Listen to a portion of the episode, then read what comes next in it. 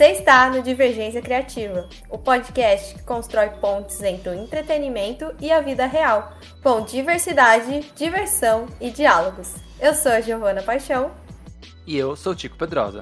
As artes das capas são feitas por Ana Soares e Vitória Sabino.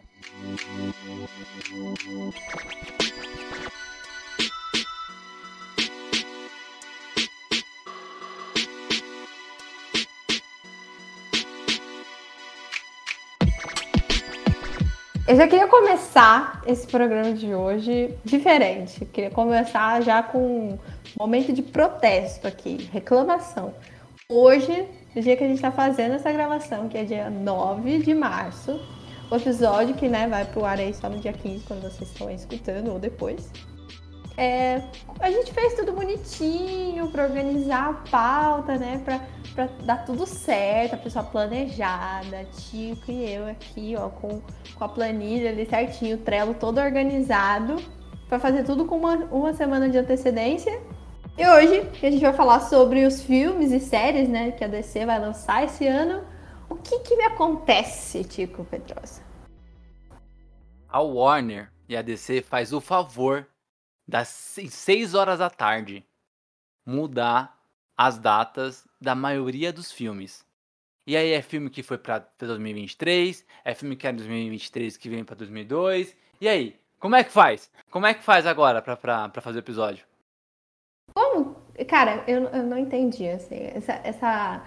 É, eles desconsideraram totalmente aqui as pessoas criadoras de conteúdo, porque como é que faz agora? Ia ser o ano do Batman. A gente acabou de fazer aqui na última semana o, o episódio do Batman falando sobre o novo filme. E esse ano a gente ia ter três atores diferentes, né, fazendo o Batman no mesmo ano. E a DC fez o quê? Dá um tapa na nossa cara e fala: hoje não. Hoje não.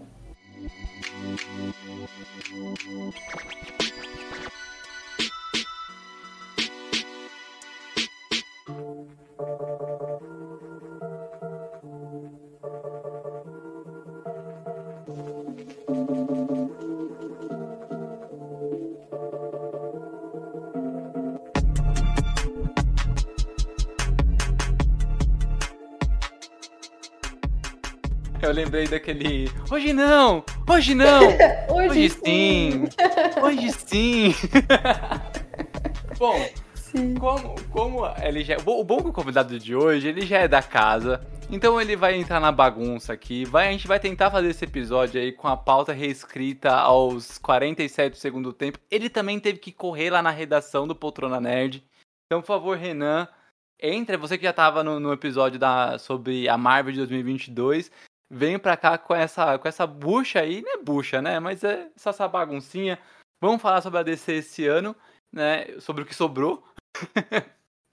e também um sobre o que será que aconteceu essa mudança, né? Entra aí, Renan, como é que você tá, cara? Fala, Tico, fala, Gil. Novamente aí um prazer estar aqui com vocês, né? Tivemos aí no bate-papo sobre a Marvel, né? Foi legal lá o bate-papo. E agora para falar sobre a DC, né? E literalmente eu saí da redação, né? Porque eu tava na redação agora no Poltrona, atualizando, né, o calendário da Warner. E, né, essas mudanças aí de data. Era algo que inclusive já tava prevendo, né? Vamos comentar sobre isso aí. Mas realmente, assim, saí da redação, vim para cá, mas estamos aí a postos, vamos aí falar sobre o que sobrou, né, da DC em 2022, né?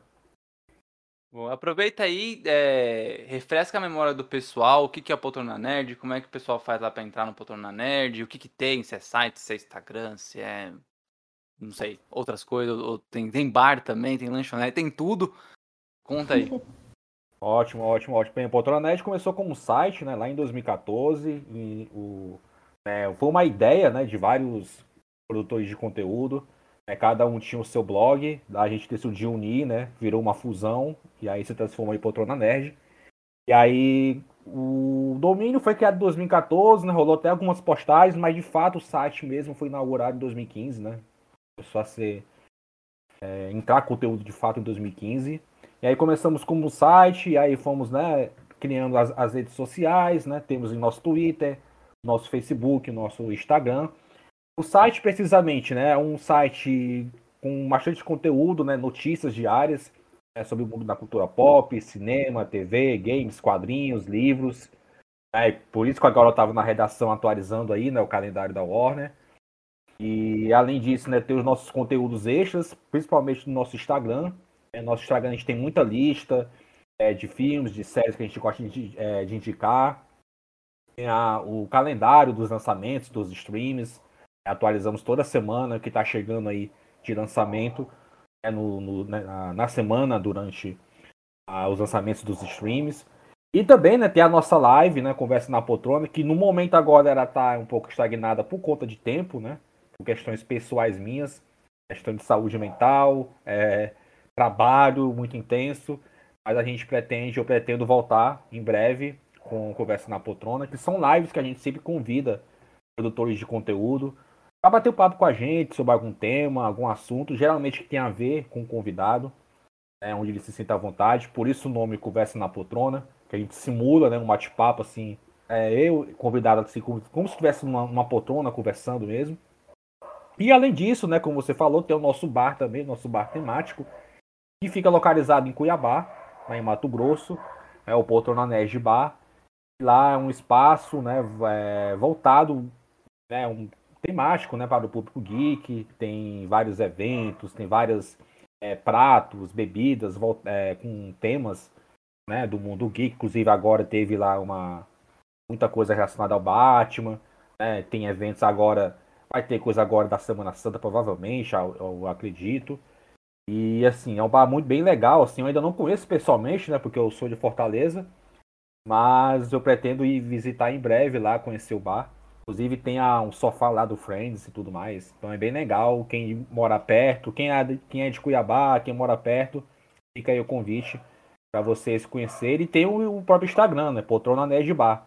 É, muita gente até confunde, né? Poltrona Nerd, Poltrona Nerd Bar.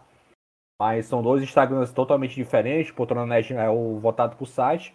E Poltrona Nerd Bar é para o bar temático nosso, que é organizado pelo Wellington. E é um dos criadores, inclusive, do Poltrona Nerd. Bom, já que todas as datas mudaram, vamos falar de alguma coisa que lançou? Pra ficar mais fácil, só pra gente começar o bate-papo. Pra começar na segurança, né? Uma coisa que já foi. Uma coisa que já foi. É, no episódio da semana passada, a gente falou sobre a, o filme do Batman, né? É, a gente nem trocou ideia, Renan, pra saber, né, ainda sobre. O que, que você achou sobre o filme? Curtiu, não curtiu? É o melhor filme do Batman? Vai bater um bilhão? O que, que você acha? Ah, para mim esse é o Batman definitivo do cinema, assim, é, com todo respeito aos outros. Inclusive, né, o meu Batman favorito é o Michael Keaton, até hoje continua sendo, mesmo com o filme do Robert Pattinson. É, mais pela questão mesmo é, afetiva, né? Foi o primeiro filme que eu vi no cinema, o Batman do Tim Burton. Era garotinho, assim, tinha 5 anos. E aí foi minha primeira experiência com cinema. E a partir daí mudou a minha vida, né? Virei um cinéfilo, virei um fã do Batman. Batman é meu, ah, Batman é meu personagem favorito né, do, dos quadrinhos. Então eu sou bem crítico assim, em relação a Batman, porque eu sempre esperei né, algo assim, bem parecido com o que foi lá o, a visão do Tim Burton, que é aquela coisa mais gótica, mais no ar, mais policial. Né, eu gosto da trilogia do Nolan, eu acho assim, é, ainda continua ali no pódio né, em relação a, a, a, uma adaptação de um arco, né? Com três filmes. Mas esse Batman, para mim, é o Batman que eu sempre quis ver no cinema, que eu ainda não tinha visto. Essa questão do detetive, né, de ser um cara que tem lá os seus, seus dilemas pessoais, é um cara que tem lá problemas psicológicos e tenta lidar com isso, com, é, ao mesmo tempo que ele né, é, é, se torna um vigilante de Gotham. Então achei muito legal ele ter abordado essa questão dele logo, logo do início, né, início de carreira. E o fato do Matt Reeves ter pegado as grandes histórias, né? Assim, as referências de grandes histórias do Batman, né? O Batman no 1, apesar do filme ser, do, ser no ano 2, mas ele pegou muita referência do Batman no 1, Batman Terra 1 também. É o Longo Dia das Bruxas, né? O filme se passa ali durante o, o, o Halloween. Então, assim, eu gostei da, das referências que ele trouxe. E o Robert Pattinson, assim, cara, deu, uma, deu um show de atuação. Pra mim, ele e o Michael Keaton ali estão no pódio, no primeiro lugar como os melhores Batmans que eu vi assim no cinema. Eu gosto do Christian Bale, mas assim, pela primeira vez assim, né, aí já é uma uma brincadeira, uma crítica. A primeira, pela primeira vez eu consigo entender que o Batman fala, né? Porque o Christian Bale falava aquela língua dele presa, você não entendia nada que ele falava, assim, me desculpa aí, fãs do Christian Bale, eu gosto dele, mas assim, eu tinha uma dificuldade extrema para entender o que ele falava, assim. E o Robert Pattinson eu consegui entender, cara, que ele, ele tem uma voz assim meio pausada, né, e ao mesmo tempo sombria, você consegue, você sente o peso ali dele como como Batman, assim. Então, eu gostei assim de, tudo que ele que ele que ele trouxe assim para esse personagem, a questão dele mais perturbada, mas assim é eu louca também, né, que o Batman Batman tá é, assim, né, sede de sangue assim no começo do filme e tudo mais, aí ao mesmo tempo ele vai ali é, aprendendo, né, com, com os erros dele. E aí, assim, o, o, o, filme tem um arco muito, muito legal, assim, que começa com ele ali sangrento, assim, querendo é, dar porrada em todo mundo, e no final ele vira, ele percebe que o Batman pode ser não só a vingança, né? Mas ele pode também ser, e vai ser, né, o filme dá, dá esse, essa mensagem bem bonita no final, que ele pode ser, o símbolo do morcego pode ser também um símbolo de esperança. Então é um filme sombrio, denso, mas no final ele tem essa mensagem positiva, né? E isso é o que o Batman representa, né? Muita gente acha que o Batman é só aquele cara né, maluco e tal, que desce porrada dos bandidos, mas assim, para quem lê a, as histórias de quadrinhos, para quem jogou os jogos, né, que o filme também pegou a referência dos jogos, é um Batman bem bem que eu queria ver mesmo, assim, que é essa coisa da é, da, da, mitologia dele, desse lado sombrio dele, e ao mesmo tempo que ele vai aprendendo a, a usar esse símbolo dele do lado mais positivo da, da coisa ele desbancou também o meu Batman preferido, que era o, o, o Michael Keaton, né? Acho que não, não como um Batman em si, eu gostava da, da, da, caracterização do Christian Bale. Eu acho que cada um tem uma tem coisas boas bem peculiares. É. Mas o filme que eu mais gostava era o Batman Retorno, né? E esse desbancou, assim, ele foi o... Nossa senhora, eu, eu tive. Eh, não foi a primeira vez, assisti duas vezes. A segunda vez, quando eu assisti, eu falei, cara, é isso mesmo. Eu não, não, eu não, não tava passando pano porque eu tava empolgado com o filme. Ele realmente é bom, sabe? É demais, assim. E você disse uma, uma coisa bem interessante, né? Cada ator tem uma, tem uma característica, né? De, de bom, assim, né? O Michael Keaton teve aquela questão, né? De, de ser uma mudança, né? De adaptação de quadrinhos, né? Que até então é aquela coisa mais, mais galhofa. E aí o filme te, trouxe esse lado sombrio, né, do Batman, o lado mais noir, mais gótico, que foi aproveitado agora no The Batman. E aí eu não vou citar muito o Val Kilmer nem o George Clooney, né, mas assim, o Val Kilmer tentou ali é, trazer um pouco dessa questão mais sombria, mas aí a Warner, né, decidiu ser uma coisa mais comédia. Mas, por exemplo, o Batman do Christian Bale né, tem, as, tem o melhor arco até agora, né, dessa trilogia, né, de você ver o início, o meio e o fim né, desse Batman do Nolan. E o Batman do Ben Affleck, assim, o que eu mais gostei foi o uniforme, assim, eu acho o traje bem legal, mas eu ainda mais para mim foi superado agora por esse traje do, do Robert Pattinson, assim, eu achei o traje, é, para mim é o melhor traje do Batman do cinema, assim. Lembra muito, lembra muito os quadrinhos, assim, e principalmente os jogos, né? Quem jogou os jogos do Arkham vai notar ali algumas semelhanças, né, do, do traje do Pattinson, assim. A questão da armadura, né? Ele tomar tiro e não, e não, se, e não se ferir gravemente e tal. Achei bem legal, assim. Estamos todos encantados com o debate, acho que é isso mesmo. Então vamos agora falar das coisas que ainda não foram, não, não são tão seguras assim, mas que a gente é, vai botar um pouquinho de fé aí que vai estrear nessas datas. Então vamos tentar organizar isso aí por data. Então a gente vai começar no que está mais próximo da gente até o que está mais longe. E depois é, a gente fala dos que ainda não tem data confirmada e que a gente não sabe ainda quando vai estrear. Mas vamos começar do mais seguro, entre aspas. que é dia 29 de julho vai estrear o DC League of the Super Pets. E eu tô ansiosa para ver o Crypto. Que é, marcado para maio, né? E aí eles alteraram, então por isso que a gente tá meio falando aí de inseguranças, porque eles estão mudando as datas. E é isso, bora falar disso. É, assim, uma coisa que eu, que eu, que eu quero, né, que é legal falar dessa, dessa animação. Primeiro que eu acho que tem poucos criadores de conteúdos aqui falando sobre essa animação, e eu não entendo porquê, assim, criadores de, de conteúdo que falam sobre é, filmes nerd, etc., tanto no Instagram como no YouTube, estão falando super pouco, né? E, e, assim, quando você tem o Keanu Reeves como Batman, o John Krasinski como Superman, o The Rock como, como Crypto, Gente, como é que como é que as pessoas não estão falando desse filme? Tipo, era pra estar tá falando muito sobre ele, assim, sabe?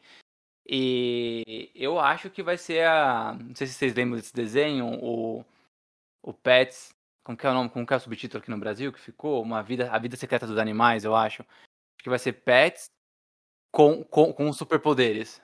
Você tocou um ponto bem interessante, Chico, porque no caso assim, é, não está sendo muito divulgado assim, é porque realmente o marketing não começou, né? Porque até então o filme ia chegar lá para julho, então o marketing ia começar, acredito que em abril, maio, eles iam começar realmente a, a, a reforçar. Tanto que agora, né, essa semana que eles lançaram o trailer mostra a, a voz do Keanu Reeves pro Batman, né? Mostra, mostra o Batman e o cachorro dele, o Ace. Vai ser dublado pelo Kevin Hart, que é um grande parceiro aí do The Rock, né? Dos filmes dele, fez aqueles um espião e meio e tudo mais. Então, assim, eu acho que tem isso também, né? E, e, eles vão começar agora a, a, realmente começar a divulgar o filme, né? Teve, né? Teve um, um teaser, né? Na, no DC Fandom e tudo mais. Mas realmente, assim, tá muito parado porque não, não tá tendo muito conteúdo pra gente é, é, divulgar, inclusive. Né? Só os trailers mesmo que saiu, né? Saíram dois. E saiu algumas imagens. Mas eu acho que agora vai começar. Mas ah, essa questão da, da divulgação e do marketing para esse filme. Até porque agora mudou, né? Antecipou a, a estreia. É, exatamente, exatamente, né? Eu, eu, eu tava achando estranho eles não falarem tanto, porque a estreia original seria em maio, acho que era 20 de maio, né? E a gente já tá entrando em março, não tinha nada sobre. Agora, indo para julho, acho que eles têm mais tempo para começar essa divulgação. Mas a, a questão. É, não, que eu tava comentando sobre os criadores de conteúdos. É, não é nem, não é nem é, tipo esses conteúdos formais que né, as, as produtoras uhum. e as distribuidoras mandam e a gente vai se alimentando com isso. É que era é conteúdo mesmo de bate-papo, sabe? Ah, entendi, Eu vejo pouquíssimas pessoas falando sobre esse filme. E aí, por exemplo, ah, vai ter Batman. Mesmo sem nada de divulgação do Batman, o que falava sobre atuações do Robert Pattinson antes, o Kravitz, Colin Farrell, blá blá blá blá blá, mesmo não saindo é, material novo do filme, né? Tudo bem que eu sei que né, Batman dá muito mais clique do que Super Pets. Mas eu vejo poucas pessoas comentando, mesmo com um elenco assim tão bom, sabe? E realmente, cara, é um elenco de dublagem que. Olha, é, é, fazia muito tempo que eu não via uma animação, até mesmo da Disney ou Pixar, com um elenco tão estrelado assim, né? Eu acho que a última vez ali que eu vi algo parecido foi com Toy Story, né? Que já havia, mas já, que já vinha desde os anos 90 ah. com um bom elenco, né? Com Tom Hanks, etc. Então, mas fora isso, tipo, eu não, um elenco tão em peso assim, com pessoas super conhecidas, fazia tempo que eu não via. É, até a Jamila Jamil, tem o Ben Schwartz, tem a Kate McKinnon, tem a Natasha Lyonne, é, tem o John Krasinski, né, que eu, eu, adoro esse ator, né, desde o The Office, é minha série favorita. E, enfim, tem, é um elenco muito bom. E aí, e, aí, e aí aquela coisa, né? Eu acho que a Warner, né, nesse início de ano, né, ela apostou todas as fichas no Batman, né, no marketing do Batman, né, pra, pra que né, tivesse bilheteria e tudo mais.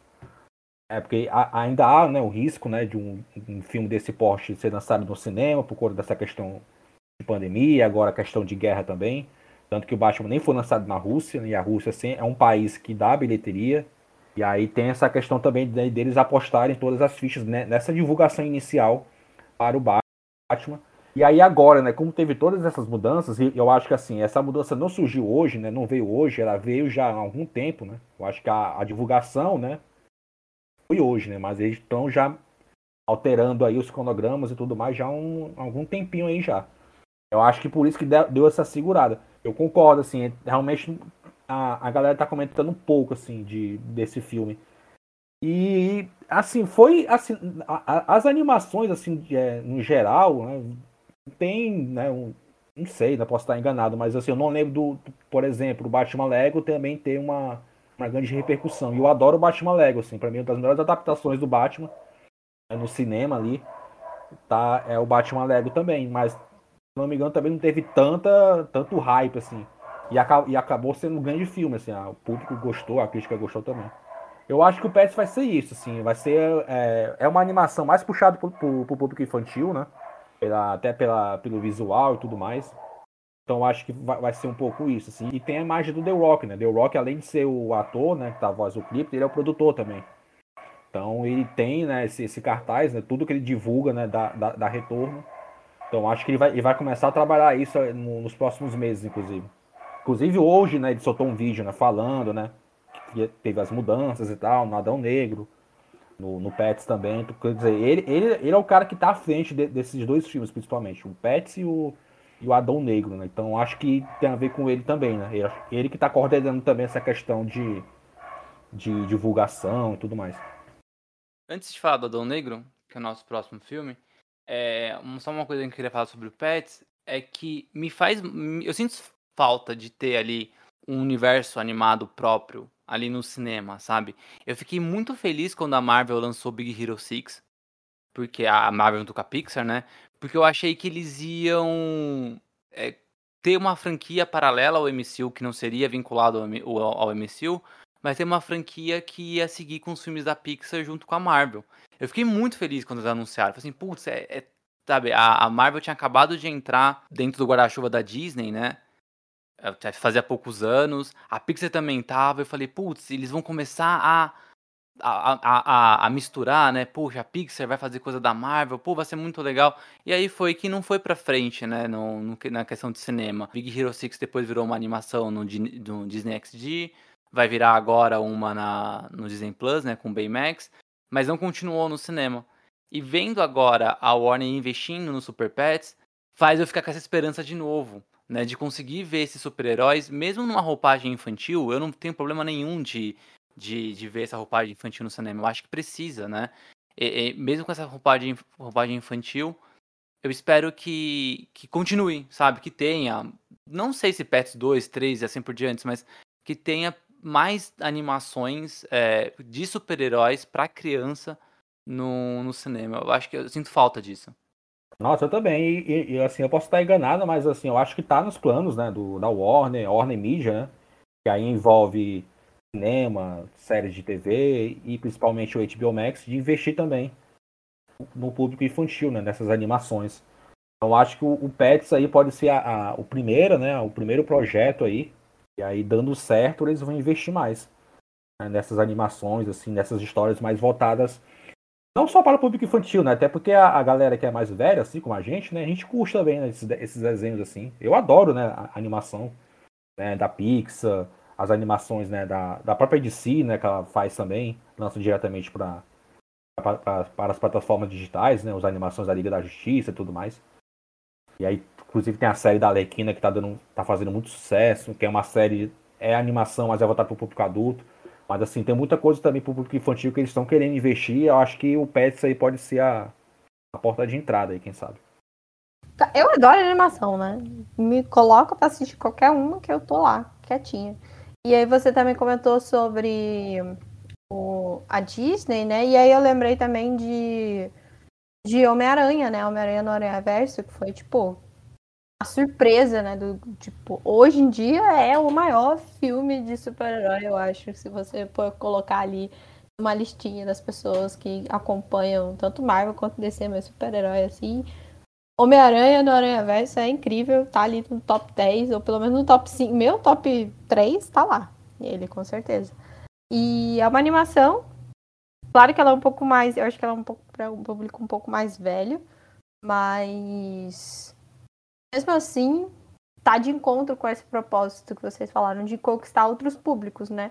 A gente acabou de sair de Batman, que a classificação etária é, é muito maior, né? Que é 16? Foi 13. Foi. Foi 13, ah, foi 13. Então foi é, mas 14, 13 ali, 13 no limite, aqui, né? né? No limite do limite é... do limite. E é impossível, eu sei, vocês pais, a gente veio falando disso, mas os pais é meio difícil você resistir uma criança super empolgada, que sabe que vai lançar o filme do Batman e você falar que ela não vai no cinema, né? É um pouco, eu creio que seja um pouco difícil. Mas se, se eles forem para esse caminho de explorar mais esse conteúdo um pouco mais infantil e que os adultos adoram, porque não é à toa que a Pixar é o sucesso que ela é, né? Porque a criança vai toda feliz pro cinema assistir e os pais não saem chorando, né? É assim que acontece. Então, eu tô Tô esperando, que eu já falei que eu tô com saudade do Cripto, porque eu assistia o desenho que tinha antes, acho que passava no SPT na época. E eu achava o máximo. É, passava na Cartoon, no SBT, bem legal. E aí, como a gente já falou do Krypton, que tem o The Rock, o The Rock também é o Adão Negro, né? Esse filme que tá sendo também produzido há muito tempo, acho que desde 2019, fala da possibilidade do, do The Rock, acho que se eu não me engano, em 2018 era da possibilidade dele estar envolvido num filme do universo do Shazam e depois bateu o martelo de ser um filme solo do, do Adão Negro. E tá aí, né? É, mas foi um pouquinho mais pra frente, né? Ia ser lançado em julho, foi para outubro. Esse filme já tem teaser, já, já, já apareceu algumas coisinhas, já e, imagens é, oficiais já dos, dos, dos atores, o puto elenco também, né? A gente tem o, o Percy Brosnan sendo o Doutor Destino, quero muito ver isso. Noah Centineo fazendo o Esmaga Átomo, né? Então, assim, a gente tem elenco já conhecido, tanto para jovens como para não tão jovens assim, né? A Sociedade, Sociedade da Justiça vai, vai, vai é, se, talvez ser fundada nesse filme, né? A gente não sabe direito. E vai ser mais um filme com The Rock indo pro, pro Egito Antigo, né? Falando sobre isso, quem lembra dele no Escorpião Rei, infelizmente, Nossa. sabe do que eu tô falando. Meu Deus. Nossa, tu tinha que trazer puxou. isso, Tico. Ele Pô, puxou a memória aí. Mas, mas isso, isso é redenção. Ele quis justamente pela redenção. Eu tô muito ansioso pelo, por esse filme pelo The Rock. Ele, ele quer ser esse personagem há muito tempo, né? E eu acho que ele convenceu a Warner de desse personagem ser a cara dele. Eu não consigo mais enxergar o Adão Negro sem olhar a cara do The Rock. E olha que tem pouquíssimas imagens com The Rock como Adão Negro. Mas é mais por esse fato dele, por querer tanto, sabe? Então, esse filme já me comprou pela paixão do The Rock pelo personagem. Né? Agora o que vier, de resto, eu falo, olha, já tô aceitando. E o, o The Rock, ele tem essa, esse carisma, né?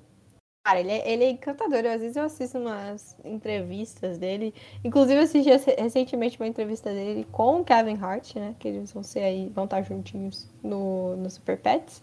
E ele é muito engraçado, ele é muito amigável. E aí acaba que qualquer coisa que ele bota a mão, você fica, ai, eu quero tanto ver. E eu tô desse jeito com o Adão Negro, sabe? Depois que ele. No evento que teve na da DC, né, que ele falou, que ele fez lá um painel bonitinho, falando, todo empolgado do envolvimento dele, ainda deu mais vontade de assistir e eu tô muito feliz que eles não adiaram tanto assim, ainda vamos ver em 2022 esse filme. E eu queria dizer que o, o Noah Centineo, eu tô. Faz tempo que eu não vejo ele pela Netflix, então vai ser bom vê-lo na telona, né? Eu só vejo ele na minha TV, vai ser legal ver ele na, na telona de cinema. Nossa, eu concordo assim com você, gênero, número grau com em relação ao The Rock, assim, eu também sou muito fã dele, né? Eu acho ele um, um dos caras mais assim legais assim de Hollywood, mais carismáticos. E assim, né? É, e, e é, é, bem isso, assim, né? Ele, ele pode não ser um grande ator, assim, em termos de atuação, mas você percebe em todo filme que ele faz, assim, ele, ele, ele se entrega, assim, cara. Você percebe a paixão dele em fazer aquele filme em escolher os projetos tudo mais. Né? Ele tem a sua própria, sua própria produtora, né? a Seven Bucks. Né? Inclusive é, é, tá envolvido no Super Pets e no Adão Negro. E em relação ao Adão Negro, assim, é um projeto que ele sempre batalhou né, para acontecer, porque a princípio a Warner não, não, tinha, não tinha planejado um filme do Adão Negro. A princípio ele iria aparecer no segundo filme do, do Shazam. Né, ele seria o anti-herói ali do, do Shazam, né, o antagonista tudo mais. Só que aí ele falou que não, o Adão Negro é um personagem muito grande para ser apenas um antagonista, um será um, um cara para batalhar com Shazam. Ele merecia ter essa história contada também. E aí ele pegou lá as histórias de quadrinhos, é, principalmente dos 952, né, que mostra o Shazam mais como um anti-herói do que um vilão. E aí ele apresentou esse projeto para a Warner. E aí a Warner aceitou, né? E aí ele rolou esse projeto aí, é, foi confirmado e tudo mais e tá aí perto de ser lançado. E já faz muito tempo que ele batalha com isso, desde 2018, 2017, na, nas Comic Cons lá no San Diego, ele falava né, que queria muito fazer e tudo mais, e uma coisa que, é, que, que ele é muito inteligente, ele usa o público, o público, a, público dele a seu favor, né? ele fez a galera pedir né, o Adão Negro para Warner, fazer aquele, né, aquele, as hashtags e tudo mais, e aí acabou a Warner acabou aceitando, né, acreditou no projeto dele. E assim, eu tô muito curioso para ver como é que vai ser esse filme. Deu para ver que vai ser uma pegada mais ali do, dos 952. Essa abordagem que eu falei, mais de anti-herói do que um vilão. E aí vai ter também, pela primeira vez, né, no cinema, já teve em séries de TV, né, a formação da Sociedade da Justiça, né, que conta com personagens clássicos do, da DC, o Gavião Negro, o Senhor Destino, que vai ser interpretado pelo Chris Brosnan, que é um ator também que eu gosto muito. Putz, é verdade, né? Eu, eu chamei de Doutor Destino. Agora que eu tô lembrando aqui, pegando a minha memória, eu escrevi na pauta Doutor Destino. Doutor Destino é da Marvel. É o Senhor Destino. Aí, Olha eu errando aí. Desculpa. Ah, nem, desculpa, fã. você falou doutor, eu nem, nem percebi. Eu falei, eu nem, reparei. Eu, falei, eu não, tá aqui, eu não vou nem editar aqui, eu já tô deixando minha culpa, entendeu? Vai ficar Doutor Destino mesmo lá na ah, frente. Ah, ninguém mandou ficar com esses nomes tudo parecido, pelo amor de Deus. Ele daí ele fez doutorado, o menino da Mar fez doutorado e esse não, é isso. É, exatamente, esse é só um senhor. Doutor Destino é o Victor Von Doom, né? Que é o vilão do Quarteto Fantástico é... lá. Mas enfim, ah, acontece também. De vez em quando eu confundo. eu confundo o Senhor Estranho também. É normal. Às vezes eu falo Senhor Estranho, confundo o Senhor Destino com o Doutor Estranho, enfim. Mas, assim, é. uma curiosidade sobre o Pierce Brosnan é que ele, ele quase foi o Batman, né? O Batman lá do Tim Burton. É, inclusive, no, no Instagram do Poltrona Net tem essa história lá contada. Né, de atores que quase, que quase fizeram o Batman. E o Pierce Brosnan chegou a conversar com, com o Tim Burton e tudo mais. Ele gostou, né, da... Assim, ele se interessou, né, inicialmente tal, mas aí ele não sentiu muita confiança, né, em, em vestir uma roupa de super-herói. Aquela coisa, né, que na época ainda era muito não era como hoje, né? Que filme de super-herói, né, dá um status para um ator e tudo mais. Naquela época, né, podia significar o fim da carreira, né, do ator, se o filme fosse muito ruim. É, o George Clooney que eu diga, né, quando ele fez o Batman lá, a carreira dele quase foi pro brejo. Mas, mas ele deu a volta por cima, né, ganhou o Oscar e tudo mais. Aí o Pierce Brosnan ficou nessa dúvida e aí decidiu não fazer o Batman. E aí foi pro Michael Keaton, né? E aí eu acho, eu acho legal, né, que ele, tem, que ele voltou agora, né, pra descer fazendo esse personagem que é bem legal, assim, bem interessante. Tem histórias maravilhosas do seu destino, assim, nos quadrinhos aí. Só você pegar aí na, na, na, esses, na, nas lojas, tudo que vende quadrinhos e tudo mais. Tem muita história bacana envolvida ele, inclusive no, nos games também, um Justice, né, um personagem bem legal também. E tem o Noah Centineo, né, que ia fazer o Desmaga Átomo. Inclusive o Noah sofreu na mão do The Rock, né, não sei se vocês sabem, né, que o The Rock pediu, né, para ele ganhar alguns quilos a mais. E o Noah passou um bom tempo treinando com o The Rock, né? E aí você viu lá que ele ficou uma montanha de músculos, assim, em questão de meses. Imagina o sofrimento dele lá pegando os ferros, que o mesmo ferro Nossa. que o The Rock pega lá, os pesos lá. Eu, eu não ia querer ter o The Rock como personal trainer, não. Ele cara. foi, ele, eles treinaram juntos durante meses, assim, e ele ganhou muita massa muscular. Assim, agora ele diminuiu um pouco, né? Até porque passou já, já acabou as filmagens e tudo mais. Mas ele ficou monstruoso, cara, no, no assim, reconhecível. Ele quase não tinha pescoço, assim, era o ombro já chegando na, na, na cabeça dele, assim, ficou monstruoso. E, e, é um personagem também bem legal, Esmaga Atom. É, tá, tá o visual bem parecido com o dos quadrinhos, inclusive a máscara e tudo mais. E uma coisa que eu também achei legal, né, que essa questão da, da representatividade, né, que o Rock tá trazendo, né. O, Adão, o Gavião Negro, né, que nos quadrinhos é um, é um, é um um personagem branco, ele trouxe um ator negro para fazer a, o Gavião Negro, que é o Aldous Hodge, que é um ator sensacional. Tem um filme dele na, no Prime Video, Uma Noite em Miami, que é incrível a atuação dele. E aí tem a Sarah Sarri, que, é a, que faz a Isis, né, que, é uma, que é uma atriz também de, né, de descendência ali é, oriental tudo mais. E tem a Quintesa Sindor também, que é uma atriz negra. Então, assim, e tá trazendo também essa questão da, da representatividade para esse para esse para esse universo aí da DC. O que a gente não sabe ainda é sobre a trama, né? Mas eu não ligo. Tem o The Rock e eu tô feliz assim. Vou, vou assistir. é, não importa muito, né? O que importa é que tem o The Rock. É isso. Esse é, esse é, o poder desse homem, né? Ele não precisa de. Eu, eu queria comentar que ele me fez assistir Jumanji, né? Um e dois, só porque tem ele, sabe? Eu fui assistir. E aí eu nem gosto de Jumanji. É, eu vi o Alerta Vermelho por causa dele da Galgador, né? E do Ryan Reynolds, né? Que são três atores carismáticos demais. E aí, assim, o filme é, filme é meia boca total, mas assim, só ter eles três lá atuando, interagindo. Eu me diverti pra caramba vendo, vendo os três.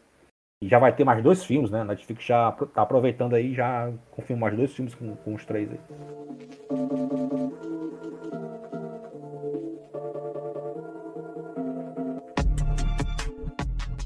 O último dos nossos filmes com data confirmada. O último dos americanos. É, Foi o que, que sobrou. acabou de ser confirmada, é inclusive.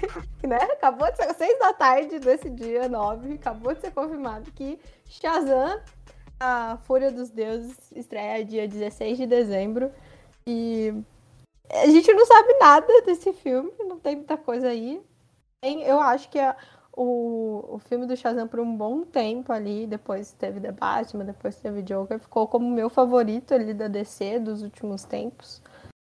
E espero que eles acertem de novo, porque foi, foi um bom filmezinho assim de comédia e tudo mais. Eu fiquei muito feliz de ter assistido sem vocês. Só para lembrar que o Shazam, ele, ele tá bem pronto, tá bem adiantado. Acho que na DC Fandom de 2020 2020, 2020 já eles anunciaram. Encerrou já. Ah, sim, já, já, já encerrou tudo, tá bem adiantado, né? Porque em 2021 eles já tinham falado já do, do filme, mas não divulgaram nada, e aí a, a data ficou para 2023, era para sair, eu acho, em julho de 2023. Isso. Eu tava achando essa data muito, muito, muito pra frente. De todos os filmes que eu imaginei que ia ter alteração de data, seria o Shazam. Mas eu achei que ele ia, tipo, mudar de julho para março, sabe? De 2023. E adiantar um pouquinho. Agora ele toma o lugar do Aquaman, né? E Aquaman seria lançado em dezembro. Na verdade, agora vai foi adiantado o, o Shazam. Não temos nada, né? Aquaman tinha um, um tequinho de coisa ali, um teaserzinho, né? Um negócio bem pequenininho, pouquinho. Shazam, absolutamente nada. Só a confirmação das duas vilãs, né? Que vai ser a, a Réspera, que vai ser interpretado pela Ellen Mirren, e a Calypso pela Lucy Liu, né? Ah, e achei que era Joelma. Uma... Ah, desculpa. Não resisti. Não resisti, desculpa. Faltou só o Chimbinha. Sensacional. Mas não, porque a, a Joelma já, já separou ah, é do Calypso. É verdade. Não, não tem mais. Não tem mais e Calypso, aí, é verdade. Não Ai, tem mais triste. É, a Lua, a Lua traiu a Joelma. É. E, e aí tem uma, vai ter uma trinca de deusas, né? É, a Réspera é uma deusa, a Calypso também, e aí vai ter uma terceira que não foi é, confirmado, se não me falha a memória, quem é essa terceira deusa, mas ela vai ser interpretada pela Rachel Zegler, e ela, na verdade, não vai ser vilã, ela vai estar tá ali como um par meio romântico do, do Fred Firman, né, que é o, o o Jack Dylan Grazer. Não sei se ela vai ser par dele ou do Billy Batson ainda. É, do Billy Batson. É. Ela vai ser a Atlas, inclusive. Ah, ela vai ser a Atlas? Isso. A, a Rachel Zero, inclusive, ela tá bem alta, né? Porque ela fez o Amor Sublime Amor. Ela ganhou o Globo de Ouro, né? Melhor atriz em musical. E quando ela foi escalada para esse filme, né? Ela ainda era uma atriz ainda novata, né? Que ela não, não tinha sido lançada ainda, o Amor Sublime Amor. E aí o filme estourou, né? Foi um sucesso assim em termos de crítica. É, chegou agora, inclusive, no Disney Plus, né? Ganhou vários prêmios aí, inclusive o Globo de Ouro. E aí ela, ela agora, né, com, com esse mar, com o marketing do filme agora, vai ser bem, bem legal ver ela agora no, no, no Shazam. Ela vai ser Atlas, inclusive. Ah, então tá bom. Ah, beleza. Ó, tá vendo? Por isso eu gosto de, de, de pessoas que estão aí por dentro das notícias.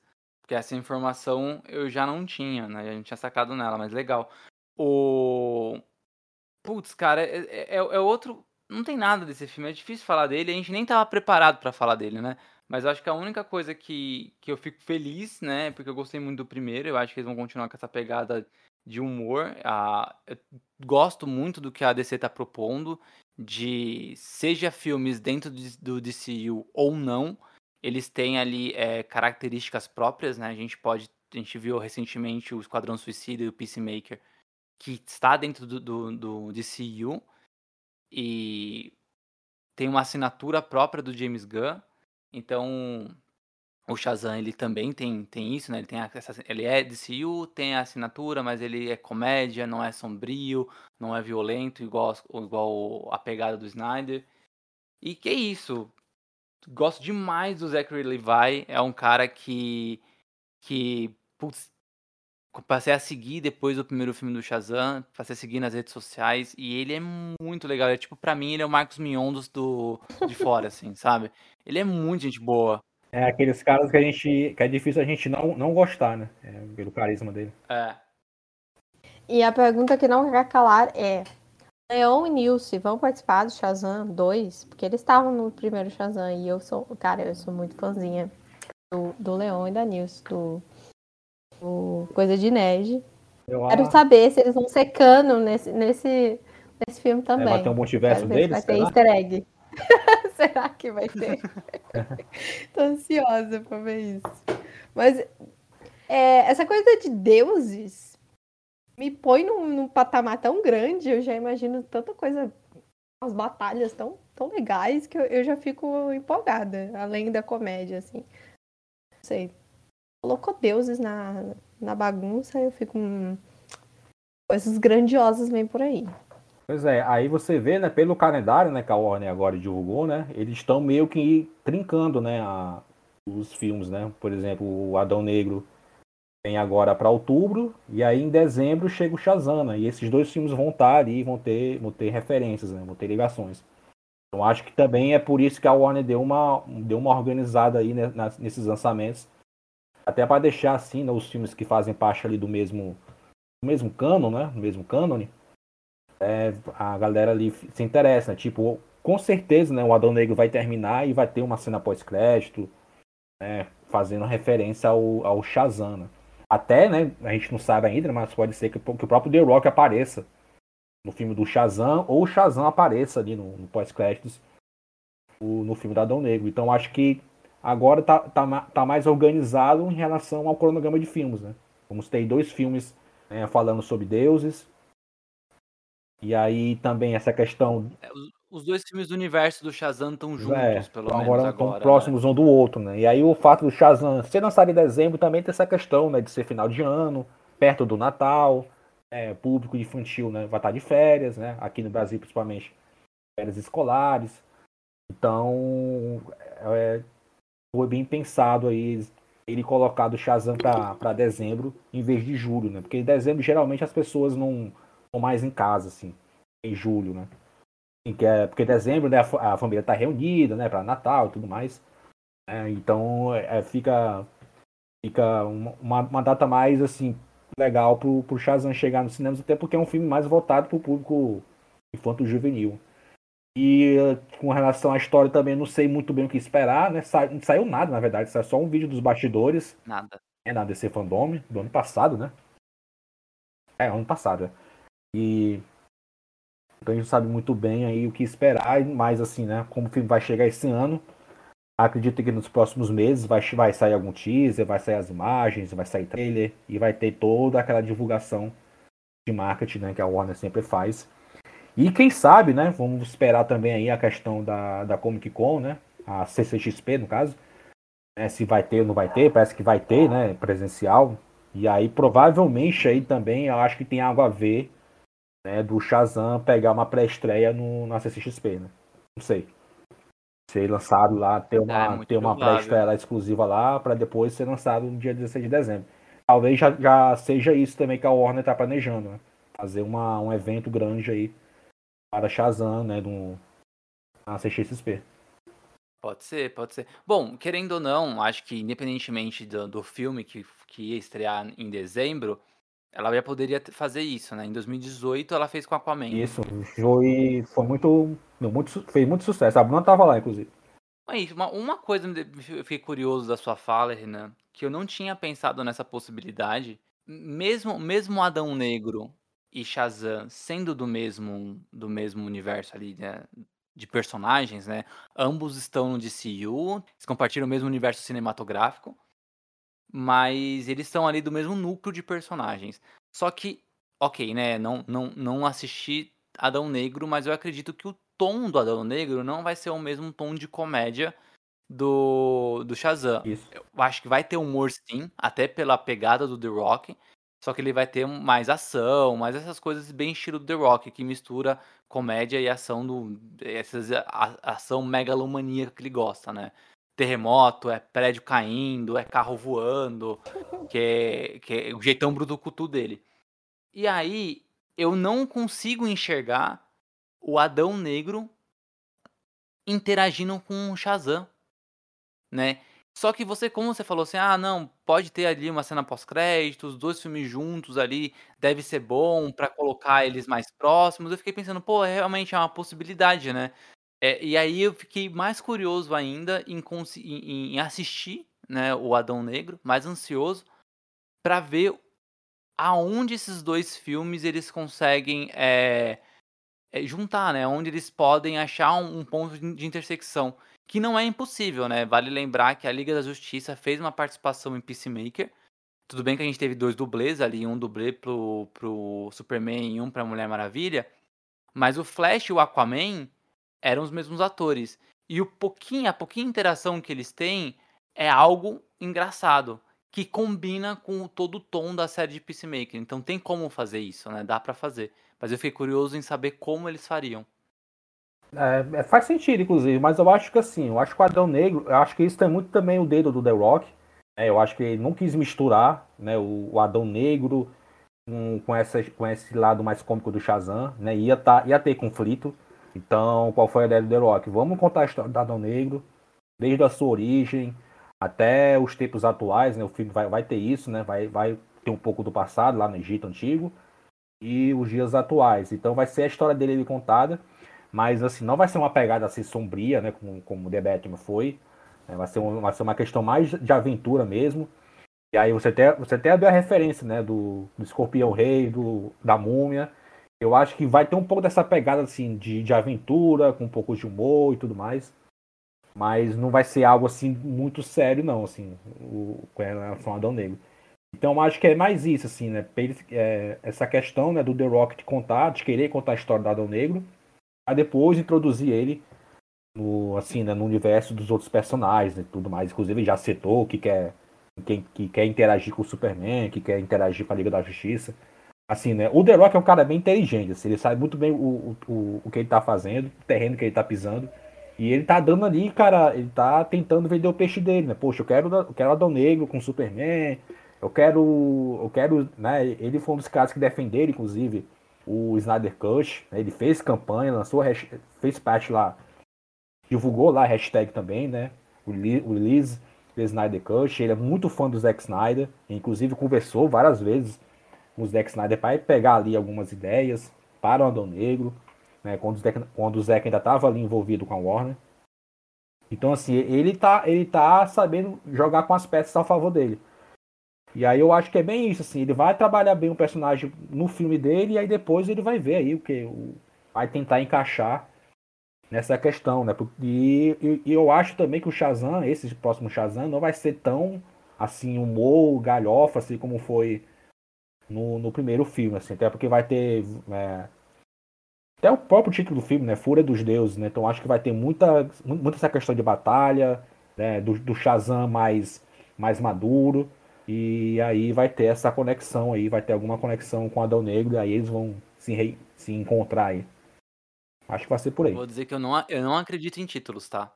Não acredito. Porque a última vez que eu caí nessa foi no Thor Mundo Sombrio, que de sombrio não tinha absolutamente nada o filme. Ah. Não acredito em títulos. Fúria dos Deuses, aí você vai ver, vai ser um pitzinho, não vai ser fúria nenhuma, não. E o Amor então, e Trovão. Eu prefiro Amor e Trovão.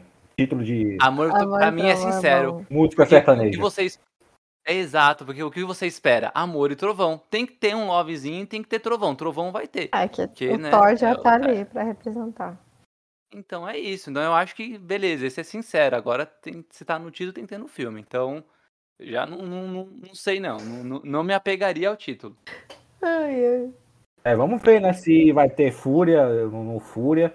Eu acho que a Fúria tem mais a ver né, com, com o despertar, né, da Éspera, da, da Calypso, ah, né, da Atlas e tudo mais. Vai ser mais a ascensão desses personagens. E aí vai ser o Shazam tentando lidar da, da forma dele com, com, esses, com esses deuses aí. E aí, a gente chega no nosso primeiro que não tem data. Mas que tá, eu acho, pelo menos, assim, durante esses últimos meses que foi lançando os posters, né? Teve um, um teaser também as pessoas estão ansiosas para ver Sandman, que vai estrear na Netflix. A gente já não sabe a data, mas a gente chuta que vai ser ali em junho, julho. E, cara, Sandman eu acho que é uma das, das minhas maiores. É... Assim, não é nem decepção, porque eu não cheguei a, a, a ler. Mas é porque eu não consegui ler ainda. E eu provavelmente não vou conseguir ler antes de, de estrear a série, porque os livros são, assim, são HQs, né? As HQs são um absurdo de caras. Então eu provavelmente não vou ler elas até lá. Mas eu tenho muitos amigos que curtem muito Sandman, estão muito animados. Eu não sei vocês, se vocês já leram, se vocês já acompanharam, Renan aí. O Tico eu acho que já leu, né? Acho que a gente já falou uma já. vez. É. Como é que tá os ânimos para ver Sandman? Ah, eu tô com o pé à frente, eu tô pé atrás, assim. Pé à frente, porque, né, se trata de Sandman, pra mim é uma das melhores histórias em quadrinhos da, da história. É, foi até redundante, né, da história da história. Mas, enfim, é uma das melhores, uma das melhores histórias, assim, do, do que eu vi, assim, em quadrinhos, assim, que mais me impactou.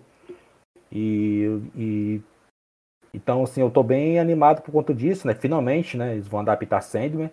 Né, já faz anos, assim, né? Mais de 10 anos, mais quase 20 anos que a gente tenta adaptar a cinema, e era sempre cancelado. Aí depois tentaram né, para TV, também foi cancelado, e agora a Netflix decidiu aí fazer essa adaptação que eu tô bem curioso, né, para ver como é que vai ficar, assim, o visual até agora eu tô gostando, né, é o do, dos personagens, o sonho tá incrível, assim, tá bem parecido com, com os quadrinhos, mas assim, né, nada contra a Netflix, mas assim, a Netflix tem essa coisa de deles pegarem tudo de direitos para adaptar, e aí acabam coisas que eles adaptam bem e outras coisas que eles não adaptam tão bem. Né? Um exemplo assim mais recente é o Destino de Júpiter, é uma história em quadrinhos sensacional, assim. E aí você vê a série de TV, o, o ator lá, o Josh, né? O Josh do Ramel. É o Josh do Ramel usando uma peruca lá de, de carnaval para fazer o personagem lá principal do, do Destino de Júpiter, assim. Então ficou bem, ficou bem tosco, assim. Aí depois falaram que o orçamento foi baixo e tudo mais. Poxa, só o orçamento foi baixo, cara. Então você dá, dá, dá, dá essa série, né? O, o jeito da série para outra emissora, outro serviço de streaming fazer melhor e tal. Então a Netflix só tem isso, assim, de pegar tudo e aí fica naquela correria, ah, vamos adaptar, não vamos adaptar, ah, faz de qualquer jeito tudo mais. Mas CNE parece que não vai ser isso, assim, né? Eles estão realmente tratando com, bem, com muito carinho. Até por conta do, do, envolvimento, do envolvimento do New Gamer, né? Ele tá como produtor da, da série. Inclusive lá no evento da Netflix ele apareceu lá, apresentou o teaser e tudo mais. Né? O, o Tudum, né? Na Netflix. Então estou bem curioso para ver como é que vai ficar. Assim, dá a entender que eles vão seguir ali o primeiro arco dos quadrinhos, né? Que é o período ali que, o, que a morte, né? O, é um sonho, ficou preso. E aí depois ele se liberta ali e tal, e aí ele vai encontrar lá os outros passos dele, né? Os outras. Né, a morte e tudo mais. Então quero ver como é que vai ficar essa, esse contexto aí da série. Mas realmente assim, eu só vou ter uma noção quando sair um trailer mesmo, assim. E pra poder ter uma ideia de como vai ser. Mas até agora, sim, eu, eu continuo dizendo que eu tô com o pé à frente e eu tô com o pé atrás. É, é, é, uma, é a das, a das séries da DC, é a que eu mais quero ver, assim, pronta esse, desse ano, né? Ela me chama muita atenção, eu gosto muito de Sandman. Eu gosto muito do, do, do New Gaiman, né? Eu, putz, já li muita coisa dele, não só quadrinho, mas livros também. Ele é um, é um dos meus autores preferidos, assim. Me inspira muito também como roteirista. E, cara, o que me deixa é, com o pé na frente, né? Eu também tenho esse pé na frente e pé atrás. O que me deixa com o pé na frente é que ele está envolvido, né? E ele é o, é o maior cala-boca do Nerdola, assim. Eu adoro ele porque sempre quando tem, sei lá, elenco que aparece, e aí são. É, ele trabalha muito com diversidade, tá? É muito diverso o elenco do, do Sandman, tanto com pessoas negras ou LGBTs. É, a morte é uma atriz negra, né? A morte é uma atriz negra. Então, sempre quando postam, né, fotos sobre, ou quando o elenco foi divulgado, por exemplo, ele responde, ele fala, quem tá reclamando não entendeu Sandman. Né? Então ele é o cara que ele tá envolvido no, na, na, na, produção, ele também tá apoiando o casting é, e, e, responde os Nerdola. Então, tipo, ó, isso é ótimo, acho isso muito legal, acho que pode ser uma boa coisa. Em contrapartida é a Netflix, né? E aí eu tenho muito pé atrás sobre adaptações dela. É, num retrocesso, independentemente se é boa ou se é ruim a série, mas um retrocesso de séries só, só, só, só da DC que ela pegou, ela resgatou Lucifer, que era da Fox. Lucifer não, não tem nada a ver com, com o quadrinho, né? E, e ela resgatou. Ela resgatou não. E ela, ela resgatou também, né? Porque o Sweet Tooth ele ia sair pela Hulu, mas quando a Disney comprou a Fox, ela acabou. A série acabou ali ficando no limbo. E a Netflix é, também colocou para baixo do, dos braços dela. Eu adorei Sweet Tooth, mas também é bem, é bem, é bem diferente dos quadrinhos, né? Tem uma base mais parecida do que Lucifer, mas ela ainda assim é, toma liberdades bem diferentes. Então, é, a gente pode ver uma série que tome bastante liberdade narrativa, mesmo ali o visual sendo muito parecido com o que o Neil Gaiman gostaria de ver dentro de um live action de Sandman, porque o Neil Gaiman está envolvido. Então, eu não esperaria algo fiel, mas eu esperaria algo bom, sabe? É comparar aqui com, sei lá, o filme do Constantine, né? Que muitas pessoas gostam desse filme, né? Que até querem que, que Keanu Reeves volte a fazer o Constantine, etc. Ah, eu também adoro. Que não tem absolutamente nada a ver com os quadrinhos. Exatamente, não tem nada a ver, é. mas é o Keanu Reeves, enfim. Mas é o Keanu Reeves. E é, e é, um bom filme, e é um bom filme. Então eu acho que Sandman vai, vai mais ou menos para esse lado. Vai ser uma boa série, vai ser uma ambientação muito cara de Sandman, mas eu não esperaria algo super fiel aos quadrinhos, não, assim. Pelo menos na trama, sabe? O, o que, que pode dar errado, assim, vocês acham? Adaptação porque é muita fantasia, é roteiro, o que, que vocês acham? Ah, eu acho que eles ele se perderem na história, né? Fica aquela coisa mais confusa. Porque assim, o Sandman, ele é uma história assim muito densa, assim, muito muito caótica, assim. É, é, eu lembro que quando eu lia, assim, não sei se também porque eu era muito novo, mas quando eu lia, assim, às vezes eu parava, tipo, que aconteceu agora, cara? Que, por que ele tá falando isso? Aí eu parava, voltava para ler e tal, e tinha uma, uma, uma ideia melhor. E, e, e o Sandman é muito isso, assim, agora, né, quando eu dei uma, uma, uma, uma repaginada na, nas histórias, tem muito isso, assim, cada vez que você lê Sandman, você, você tem uma percepção diferente do, dos personagens, assim, né, uma, uma visão diferente do que eles estão ali dialogando, ou do que o Sandman quer passar.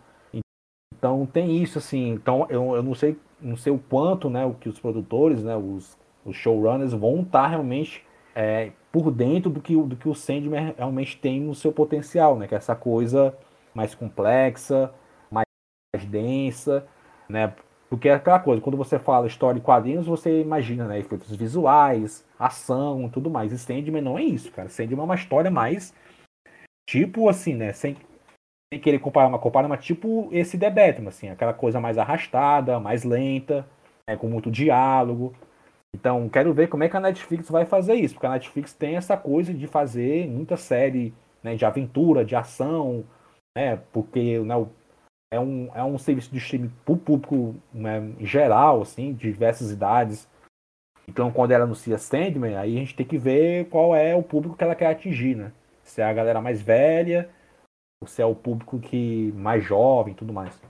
Então eu acho que esse é o, é o, é o grande, grande X da questão e por isso que eu tô um pouco com o pé atrás. Não tô com o pé na frente, eu tô com o pé atrás, porque eu não sei como, é, como vai ser o contexto aí da série. Boa. Bom, vamos chamar um comercialzinho, né? Dois minutinhos, um minutinho e meio a gente tá de volta. E aí. Aí eu vou conferir se teve alguma alteração da Warner. Se tiver, a gente já muda tudo, começa tudo de novo. Isso, faz A gente vai lá conferir se não tem mais um, mais um filme novo aí pra 2022.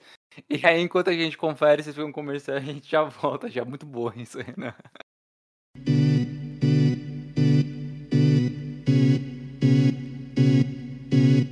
Ei, você. Me conta uma coisa. Você já teve algum problema no trabalho?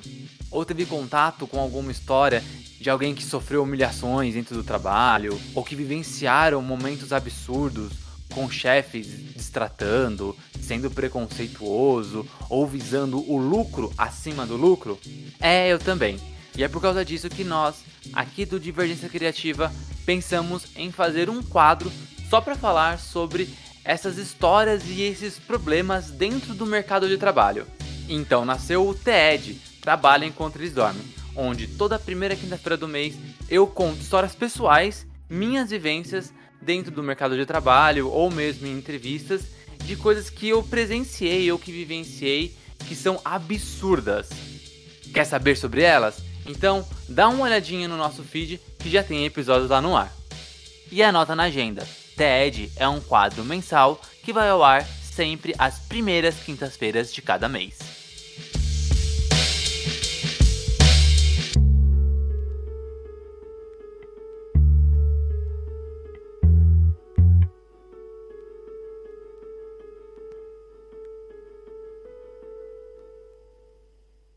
Voltamos, estamos de volta.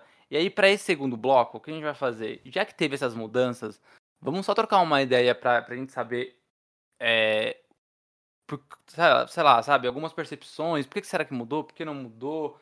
É, e colocar isso em pauta. Pera um minutinho. Pronto. E colocar isso em pauta, né? E depois a gente fala sobre algumas coisas que.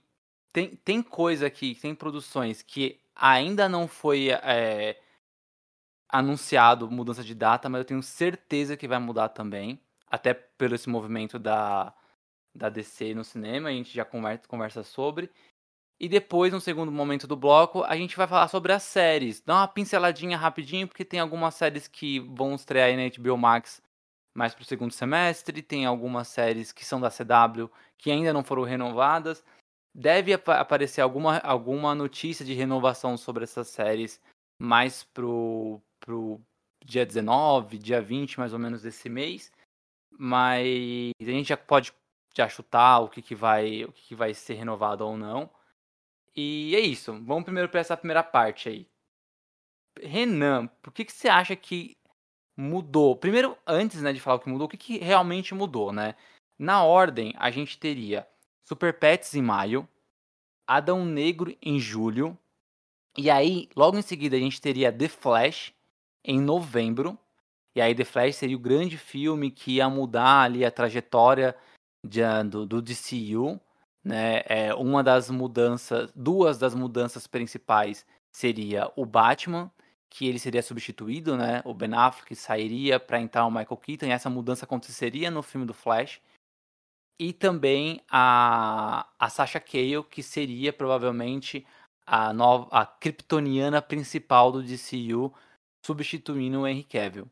Né? O Henry Cavill ele não, não, não tinha presença confirmada no filme, mas a, Sasha Cale estaria lá como Supergirl. É, e em dezembro estrearia o Aquaman. Como ficou esse calendário? E aí, tem outra coisa ainda, que Batgirl, que é um filme que estrearia direto para HBO Max, estava ali numa janela que aconteceria perto do Natal. Né? É um filme que também é ambientado no Natal e esse filme teria o Batman Michael Keaton. Então ele seria é, uma consequência já dos acontecimentos do Flash. Vendo as mudanças, como, como ficou, né?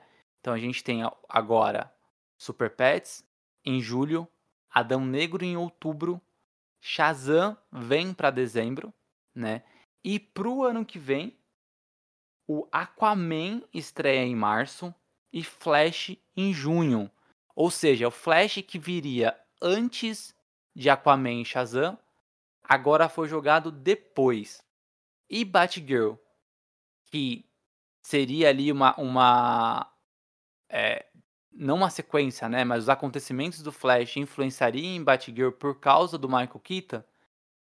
Nada foi falado, mas eu também acredito que esse filme vai ser lançado em 2023.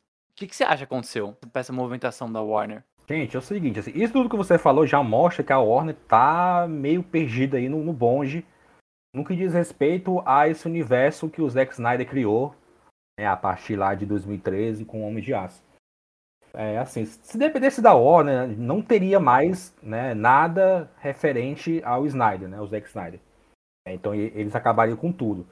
Então eu acho que tem, tem a ver, tem muito isso também, assim. Eles estão empurrando esses filmes né, pro ano que vem, né? Tipo, ah, vamos deixar para depois isso aqui. Nosso foco agora vai ser os, os novos personagens. Né? E aí, por exemplo, né, é, esse ano né, a gente teria três Batmans no cinema. Pra você ver é uma, uma, uma, coisa assim meio louca. Assim. É o Batman do Robert Pattinson. E aí no filme do Flash que seria lançado esse ano, teria o Ben Affleck e o Michael Keaton. Além do Michael Keaton estar tá presente no filme da Batgirl, que assim né, ainda não está confirmado, mas vai ser lançado no HBO Max em dezembro. Assim, vai ser realmente o filme de Natal. É a proposta do HBO Max. Então até agora não teve alteração. Então eles devem, eles devem manter aí a, o lançamento para dezembro no HBO Max. Eu acho muito então, difícil, viu? É. Porque assim, não faz sentido eles lançarem Batgirl com o Michael Keaton sem explicar por que, que é o Michael Keaton agora, entendeu? Exatamente. Então acho que vai ser também o próximo, o próximo adiamento. Eles não, não anunciaram agora porque eles estão tentando aí, eles estão vendo alguma coisa aí com relação a esse filme. Então, assim, vamos esperar para ver aí os próximos meses. Mas até então a previsão é para ser lançado em dezembro, né? E aí é aquela coisa, né? Da, da bagunça, né? Eles empurram o, o, o Flashpoint para o próximo ano, iriam apresentar, né? introduzir o Michael Keaton, e agora o Michael Keaton vai ser introduzido na Batgirl ou não? Será que eles vão refilmar, vão mudar alguma coisa? Então realmente assim, tá essa, tá essa coisa realmente bagunçada. Porque, na verdade, é o seguinte, a Warner, como eu falei, ela não quer mais saber de, de Snyder Cut, de Snyder Verso, né? Se dependesse da Warner, né? não teria mais filme do Aquaman, não teria mais, não teria nem assim, né? Até então tá confirmado Mulher Maravilha 3, mas assim, não, ah, não teve nada ainda é, anunciado, né, de, de pré-produção e tudo mais. Então eu duvido muito que vai ter Mulher Maravilha 3 ainda. Eu acho que Nossa, você acha isso? Eu acho que sim. Eu acho que eles vão não, não sei, eu assim, vai vai depender aí desse desse filme do Flash.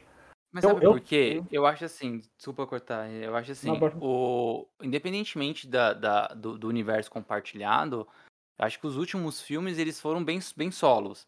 Então, Mulher Maravilha 2, né, o 1984, ele não tem ligação com, com o universo do Snyder, o Aquaman, o primeiro, ele não tem. Eu acho que falar que pela DC não tinha Aquaman, pô, o Aquaman foi o único filme do, do, do DCU que fez bilhão, né? Então eu acho que na verdade o grande que não é não ter esses personagens, não é não ter o Aquaman ou não ter a Mulher Maravilha, mas é que eles não se encontrem mais, é, não, não de uma forma que que tenha consequências, sabe? Eu acho que o encontro dentre eles pode ser algo é, pontual, tipo o que aconteceu em Peacemaker, sabe? A Liga do Justiça apareceu, mas é uma coisinha ali, é participação, né? E não algo que vai culminar em um filme maior e tudo mais. Então eu acho que eles vão seguir mais para isso. Acho que o, o presidente da, da, da Warner, se eu não me engano. É, o Yamada. Ele, ele falou essa semana que é mais importante filmes bons para ele, né? Fazer filmes bons do que focar em conexão. Né? Então eu acredito que Aquaman, Mulher Maravilha, esses filmes vão sair, né? Ele não, acho que ela não tá deixando isso de lado. Mas é que eles não vão ter mais conexões com outros filmes da DC. Dificilmente a gente vai ver o Aquaman é, participando de um filme, seja lá de quem for, ou da Mulher Maravilha, etc. Talvez o filme com mais conexão vai ser o Flash para ser o último, sabe? É, eu acho que tem isso também, e, e tem também a questão deles apostarem agora em, em, novos personagens, né? Vai ter a Batgirl, vai ter o Besouro Azul. Então acho que tem isso também. E, e, e, tem essa questão também deles começarem a fazer filmes mais isolados do que compartilhados. Assim, assim eu não tô querendo dizer que eles não, que eles não querem o Aquaman, até porque o Aquaman fez o bilhão. Mas eu acho assim que não vai ser um filme é, que vai ter uma, um grande impacto no universo, assim, no universo DC. Eu acho que vai ser uma história do Aquaman. Eu acho que Mulher Maravilha 3 vai muito depender né, da, da, da diretora, né, a Patty Jenkins, que ela tá com uma agenda lotada. Ela vai fazer Star Wars, inclusive o filme do Star Wars, né, o Squadrons. E aí também a questão da agenda da Galgador, que ela também está com uma agenda lotada. Então a gente vai ver, vamos ter que ver como é que vai ficar aí essa situação. Mas de antemão é o último filme da Mulher Maravilha, né? É o filme que vai encerrar a trilogia e o contrato também da Galgador. Então acho que vai ser, pode ser, pode significar a despedida dela. E aí a partir da, daí eles vão investir realmente em filmes isolados eu acho que o The Batman já mostrou isso, que essa é a pegada deles. Não só o The Batman, né? o Coringa também mostrou isso. É, que é muito, muito mais. Assim, porque a, a grande questão da Warner é que eles começam. Eles botaram o carro na frente dos bois, assim, que eles, começam, que eles viram que a Marvel estava fazendo, né? De universo compartilhado. Mas eles não pararam para pensar que a Marvel está fazendo isso, planejando isso lá desde 98, quando ela lançou lá o filme do Blade, né? O filme do Blade, né? O Kevin Feige já falou isso, né? E foi uma espécie de laboratório para ver como o público reagiria com um filme de, de quadrinhos amável. Blade fez muito sucesso no, no home video, né? No cinema nem tanto. E aí eles de, a, foram apostar as fichas no X-Men 2000, muito sucesso. 2002 veio Homem-Aranha, muito sucesso. 2003 X-Men 2, 2004 Homem-Aranha 2 e aí aí chegou em 2008 com o Homem de Ferro e aí eles já tinham ali, né, caixa principalmente, né? E um certo respaldo com os estúdios, né, que na época ainda não tinha a Disney envolvida. Né, eram estúdios isolados que pegavam lá a distribuição. E aí tinha ali, né, um estofo, né, para poder falar, a gente vai fazer um universo do nosso jeito. Vocês topam distribuir esse filme? E aí no início foi a Paramount, né, que lançou Homem de Ferro, lançou o Thor, Capitão América e tudo mais. E eles apostaram nessa ideia, ah, vamos fazer, vamos fazer e deu certo. Então assim, eles se planejaram assim 10 anos antes de chegar o Homem de Ferro em 2008 e esse universo todo compartilhado. A DC não, ah, fazendo Vingadores, então vamos fazer direto agora Batman vs Superman, já vamos fazer Liga da Justiça, sem antes se apresentar esses personagens para o público, até para o público conhecer a história desses personagens. Tudo bem que todo mundo conhece o Superman, que até teve sua história de origem, né? Mas, por exemplo, todo mundo conhece o Batman, todo mundo conhece a Mulher Maravilha, mas assim, a gente queria ver um pouco mais deles antes de já serem apresentados no, Batman vs Superman, no Liga da Justiça. Então acho que o grande erro da DC, na Warner, foi esse, assim. Né, de ir com, muito, ir, ir com muita sede ao pote, apostando apenas no nome dos personagens, né? E sendo que né, faltou contar a história desses personagens. E aí ficou essa bagunça, os Zack Snyder acabou saindo, mas é esse, esse universo que a gente está vendo, né? Do, do Peacemaker, Esquadrão Suicida, o Aquaman, o The Flash, ainda é a mão do Zack Snyder que tá lá, né? Que ele, ele que escalou, ele que escalou, por exemplo, o Ezra, o Ezra Miller, o Jason Momoa, Gal Gadot, né? Só, só o Henry, o Henry Cavill que a Warner já desmandou dele, né? Não quer mais ele como Superman. Isso é um fato, não precisa nem ser inteligente para perceber que a Warner não quer mais saber do Superman do Henry Cavill. Assim, eles querem realmente uma, uma outra pegada, é, tanto que vai ter a série, né? Do, do, do Michael B. Jordan que vai ser o Superman negro. É, não vai ser o Clark Kent, vai ser um outro Superman, um outro personagem. É o Val, se eu não me engano. Então, assim, eles estão, aos poucos, assim, eles estão né, apagando, assim, né, todos os, os resquícios aí de Zack Snyder. E aí, a partir daí, eles vão fazer né, filmes mais isolados, mas nada impede de, de, no futuro, eles reunirem esses personagens num filme de grupo, assim, pode ser Liga da Justiça, Pode ser, sei lá, Bat-Família com a Batgirl e tudo mais, enfim. Mas a tendência é realmente eles quererem, né, aos poucos ali, né, afastar cada vez mais essa questão. E, e, é, e, isso tem muito a ver agora com Batman. Né? Eles querem que esse ano o Batman seja o Robert Pattinson. É, nosso Batman é esse aqui, é o Robert Pattinson. Desse ano, 2022, né? Lançamos o The Batman. Então, eles lançarem outro Batman agora, né? lançarem o Ben Affleck, lançarem o, o, Michael Keaton agora, ficaria bem confuso e assim, até para o público em geral, né? Pra ver, poxa, tem outro Batman, não sei o que, não sei o que. Eu acho que tem isso também. Eu acho que a partir de agora, né, o Michael Keaton vai ser estabelecido, né? Já, isso já está confirmado pela Warner, do lugar do Ben Affleck. Então a gente vai ter um Batman mais velho e um Batman é, início de carreira com o Robert Pattinson, mas nada impede desses personagens se encontrarem aí no futuro, né? E acredito, né, assim, aí já é uma, um palpite meu, eles já viram que deram certo, né? Reunir personagens de um de universos diferentes, eles viram lá o que aconteceu com Homem-Aranha. Nada impede no futuro, quem sabe, eles criarem lá um motivo, né? Sabe que eles estão aproveitando o multiverso, deles unirem aí, quem sabe, o Robert Pattinson, Michael Keaton, no mesmo universo. Mas vai muito depender até do Robert Pattinson, que ele já falou, né, que ele gosta de papéis, ele gosta, né, de diversificar os papéis dele, né? Ele já tá, ele já tem, né? Ele tem planos por uma trilogia, né, do Batman. Mas eu acho que depois daí vai muito depender dele, se ele vai querer topar, fazer Liga da Justiça, interagir com outros personagens. Né? O Matt Reeves já deu a ideia que ele não quer que esse Batman interaja com o Superman, né, com Mulher Maravilha. É, o The Batman é o universo dele, né, próprio do Batman, como o Nolan fez lá atrás. Mas tem, eu acho que a Warner tá também pensando nisso, assim. Quem sabe no futuro unir, enfim. Eu, eu acho bem difícil, até pela, pelo movimento dela de separação, né? Tipo, se a ideia de, deles tipo, é fazer filmes separados, sem muita ligação, é, dentro do próprio universo, né? Dentro do próprio DCU ter essa divisão. Imagina então misturar multiverso. Eu acho, tipo, que ser, nossa, para ele, não sei, assim, eles estão caminhando para um, para um, um caminho, né? Um caminho para um caminho. Então eles estão caminhando aí para uma estrada de separação, né? Cada, cada franquia exatamente bonitinha dentro do seu do seu núcleo de personagens. E aí juntar com o multiverso e ainda mais o multiverso do Batman hoje, né? criado agora pelo Matt, Matt Reeves, que tem uma um, um, uma assinatura tão própria, uma coisa tão é, embasada ali, mais pé no chão, e aí eu não consigo enxergar um Superman ali, eu não consigo enxergar uma Mulher Maravilha, e eu também não consigo enxergar um multiverso ali. Imagina o Batman conversando com o outro Batman, assim, nossa, multiverso existe, sabe? É, logo, logo um personagem tão fundamentado num. Sei lá, o Matt Reeves mudou o, o charada de um, um louco para um assassino serial só para conseguir encaixar, né, nesse, nesse tom dele. Eu acho difícil, né? Mas tem uma coisa muito louca que já chegou a ter um boato falando sobre um possível filme da Liga da Justiça, né?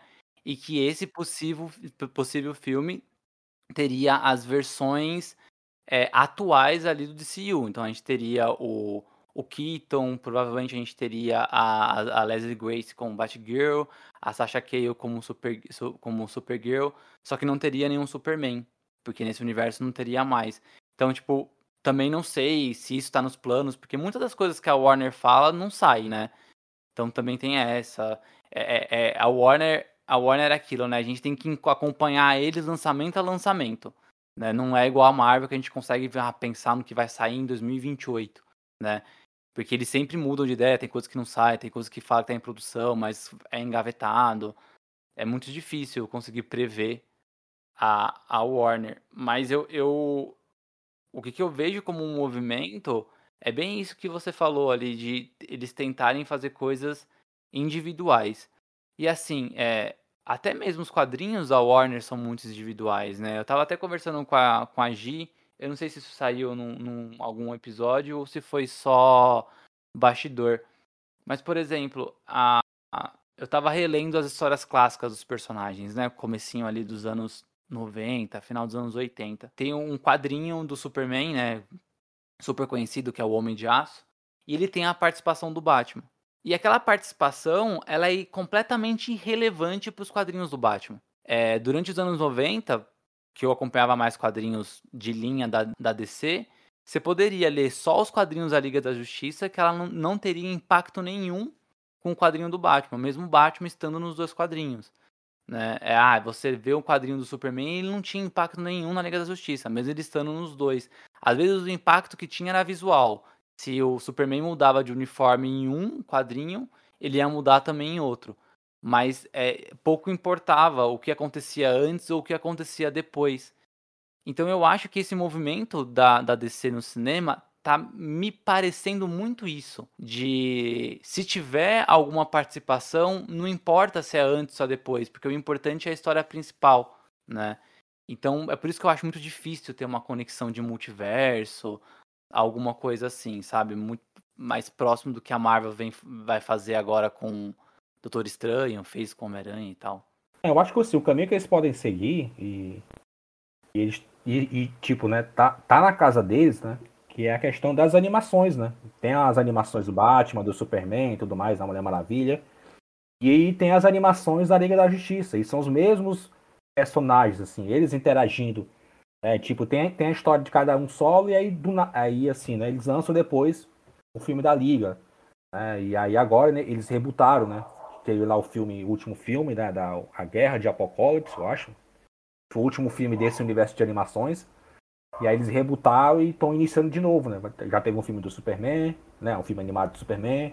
Vai ter um novo filme animado do Batman e tudo mais. E depois eles vão reunir eles novamente na Liga da Justiça. Então eles podem fazer muito bem isso, assim. Faz o filme do Batman. Ah, o Robert Pattinson não topa fazer Liga da Justiça, beleza. Então faz um. Chama um outro ator. É o Michael Keaton, beleza. O Michael Keaton vai ser o mentor. Aí, tipo, faz, faz o filme da, da, Liga com, com esses personagens que tem. Tipo, aproveita. Ah, o Momoa fez o Aquaman 2, ele quer voltar, então chama ele para fazer. Então, assim, não precisa mais ficar se preocupando em fazer é, é, conexões. Né? Acho que a, a, DC já mostrou que não, vai, que não vai mais seguir por esse caminho. Vai fazer o filme de cada um e aí, quem sabe, eles fazem uma liga ou um filme de outro grupo de super-heróis. Até rolou já um, uns boatos que né, que um filme né, só com personagens femininas, né, que seria a Batgirl, seria a Supergirl e tudo mais. Né, e aí a Canário Negro. Eles reuniam, elas seriam meio que a, as líderes aí de uma espécie de Liga da Justiça para fazer parte desse universo tudo mais, aproveitar né, o, esses novos personagens. Mas assim, eu falei, falei, falei, falei, mas resumindo, resumindo, né, é, o, essas mudanças todas, quer, o que quer dizer?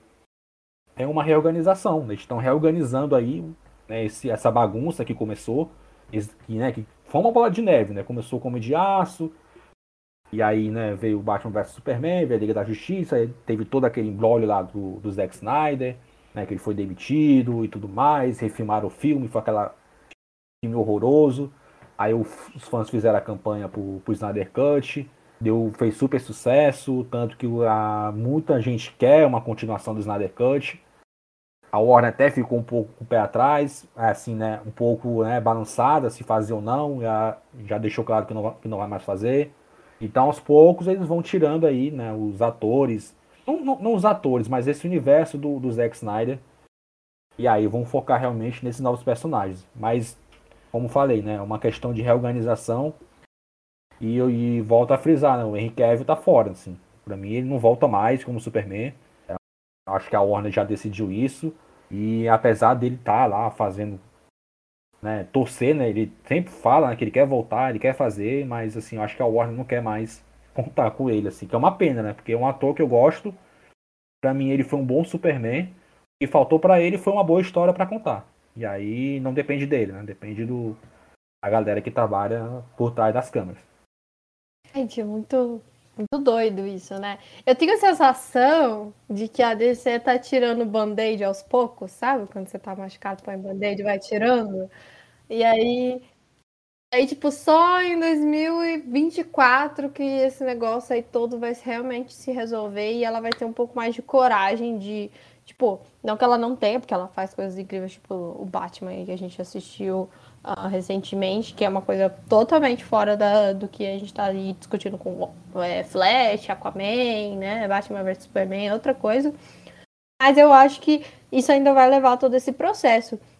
E eu espero que eles realmente entendam durante esse tempo aí dessa esse artefato deles que eles têm, assim, essa é quase como um, uma vantagem eu, eu enxergo sobre a sobre a Marvel, porque acaba que quando você tem que seguir uma coisa, que nem a Marvel faz, de tipo, cara, Kevin Feige programou os filmes da Marvel até 2500. Então, tudo que tem que acontecer ali tem que acontecer em função do que vai acontecer em 2500. A DC não tem essa coisa presa, né? Então eu acho que ela tem muito mais liberdade para trabalhar em outras coisas só que ela precisa terminar essa história de antes, né? É tipo, ela precisa dar um fim nisso primeiro, resolver tudo, colocar esses filmes aí no, no cinema, todo mundo assistir, show. E a partir daí ela consegue ter um pouco mais de. dar um respiro, né? Tirou um peso das costas, sabe? Eu, eu acho que é uma super vantagem. A gente fala bastante aqui que essa coisa de assinatura do diretor é muito legal. Quando a gente assiste um filme e a gente identifica que aquele filme foi feito por tal pessoa, por isso, isso e isso, porque a, sei lá, a fotografia, as cores, o jeito que o, que o, que o diretor escolhe contar aquela, é, contar aquela história faz muita diferença e a gente admira muito isso. E eu acho que a DC tem tudo a ganhar com isso. Ela só precisa trabalhar direito. Puxar a orelha assim da DC. Falar, faça o trabalho direito, cara. E uma pena que eles tenham essa coisa de não, de não organizar, sei lá, deveria rolar uma reunião aí com todo mundo, chamar reunião zona, reunião extraordinária com o pessoal lá da Warner e conversar sobre planejamento, porque apesar dessa liberdade ela ser uma dádiva também para eles, também é uma quase uma maldição também, porque quando você não planeja, aí fica assim, que nem a gente tá aqui tentando adivinhar o que, que vai acontecer, porque ninguém sabe muito direito, é sempre uma loucura, troca de data, e a gente não sabe. Fica meio solto, e eu acho que talvez eles pudessem melhorar isso no futuro. E para fechar esse assunto, né, acho que tem outra questão que seria legal a gente dar uma olhadinha também, né? Que é sobre faturamento. A Discovery, a, Discovery comprou a Warner há, há, alguns meses, né? E a fusão total vai acontecer é, agora entre 2022 e 2023. É muito provável, né, que essa nova distribuição dos filmes seja buscando um número melhor de bilheteria, né? É, pensando que 2022 teria Batman, Adão Negro, The Flash e Aquaman, que são é, possíveis grandes bilheterias no ano, né? Ainda mais Aquaman, que é a, a, é a sequência de um filme que já tinha feito um bilhão, né? É, Flash teria a presença de, de dois Batman, né? O Michael Keaton, que pode levar muitas pessoas por causa da nostalgia para o cinema, e o próprio Ben Affleck também, né? E, e Adão Negro, que é uma aposta, mas sendo The Rock também ali pode fazer bastante bilheteria, por ser também um filme de ação muito bem feito que tem o The Rock. E você olha para 2023 e não via nenhum filme que tinha uma grande bilheteria, né? É, só o Shazam e o Besouro Azul estão confirmados para o cinema para 2023. Então eu acredito que essa essa balança de faturamento estava descompensada. A vinda do Shazam de 2023 para 2022 para competir com o Avatar é mostrar que a Warner entende que Shazam não vai fazer muito dinheiro e vai colocar ali junto com o Avatar justamente porque já não ia fazer muito dinheiro do mesmo jeito. Né? Eles esperam um faturamento já menor desse filme. Ele tem um orçamento menor, então eles esperam um faturamento menor. E para equilibrar o faturamento do ano de 2023 com 2022, para mim é lógico, né, deixar Aquaman The Flash para o ano que vem, enquanto esse ano a gente tem, já teve o Batman, né, e agora vai ter o Adão Negro.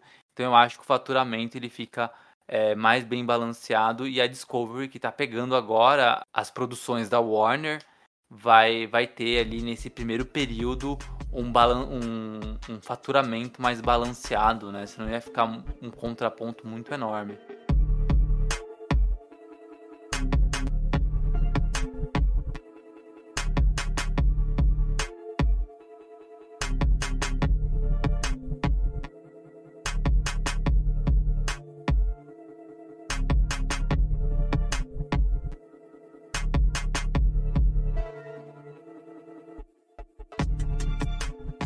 As produções que estão aí já gravando e a gente não faz ideia, assim, não tem absolutamente nada falando sobre isso. Que é a próxima pauta, né? Que é o seguinte: a gente tem, na verdade, na verdade, na verdade, a gente só tem um. Acabou ficando um nessa pauta. A gente falaria da Batgirl. Só que é muito improvável que a Batgirl saia esse ano. Eu ainda acho que Batgirl pode até sair no cinema por conta. Besouro Azul ia sair na HBO Max, né? E aí foi pro cinema, vai sair em agosto do ano que vem, por enquanto, né? Até onde a gente sabe de data. Bruna Marquezine, aliás, vai fazer parte do filme, tô muito feliz. E... Ah, adoro ela. Ah, ela, ela é parceira do Poltrona, assim, ela, ela dá muita RT na gente. Inclusive, é sério mesmo? É, ela, ela, que da hora, cara. Quando eu tava naquela época lá do Game of Thrones, né? né que todo domingo, né, a país parava para assistir, a gente fazia lá um. Na verdade, nem é eu que fazia, era a Bruna que fazia, né? A Bruna fazia lá um, um comentado, né? Ela comentava os episódios junto com o público, né? E aí sempre lá com aviso dos spoilers. E aí do nada tava a Bruna Marquezine comentando lá também com a gente, dando RT, e, é, dando gargalhada com os GIFs. Então eu achei bem legal, assim, dela, dela fazer isso com a gente e tal. E assim, no nosso Twitter, que na época não era tão grande, né? Deu um up assim com ela, assim, porque ela começou a dar RT, começou a, a falar lá com a gente e aí o nosso Twitter cresceu. Hoje a gente tá com 36 mil, se não me engano, seguidores lá. E beijo, Bruna, se você estiver ouvindo aí, vai, vai calar, escuta aí. Beijo, Bruna. Queremos você aqui no Divergência, inclusive, ó. Já, já fica aqui o nosso convite. Não é? Imagina ela falando da DC? Ó. E assim, quando, quando eu fiquei sabendo que ela fez teste para fazer a Supergirl do filme do Flash, é. né? E aí ela não, não passou, né? Ela e a Is Valverde fizeram teste também.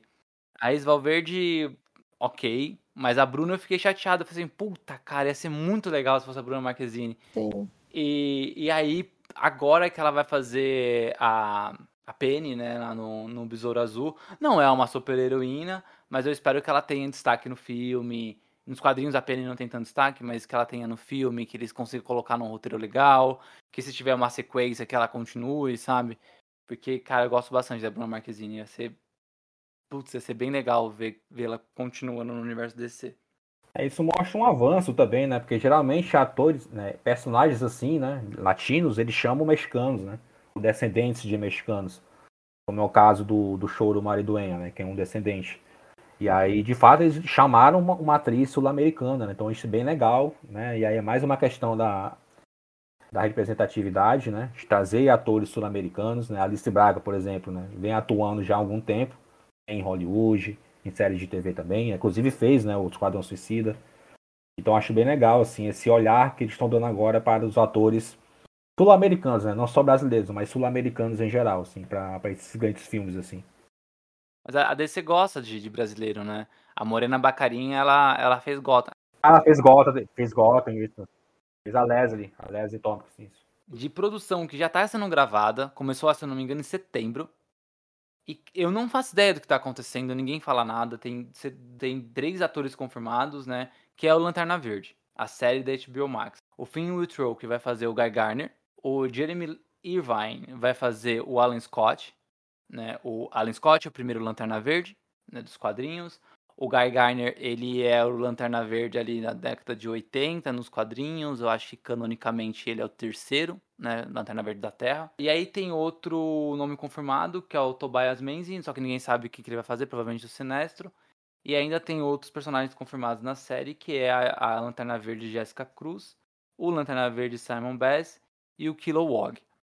Essa série tem como plot mostrar o, o, a tropa dos Lanternas Verdes com, com, conforme as eras. Então é por isso que tem, tem lanternas verdes variados, né? A gente tem o Alan Scott, que era o primeiro que nos quadrinhos ele nem é da tropa, mas provavelmente eles vão, vão desconsiderar isso no, no na série. Uh, vai, vai ter o Guy Garner, vai ter a Jessica Cruz e o Simon Bass são os atuais. Então vai ser isso, vai ser o Lanterna Verde através das eras.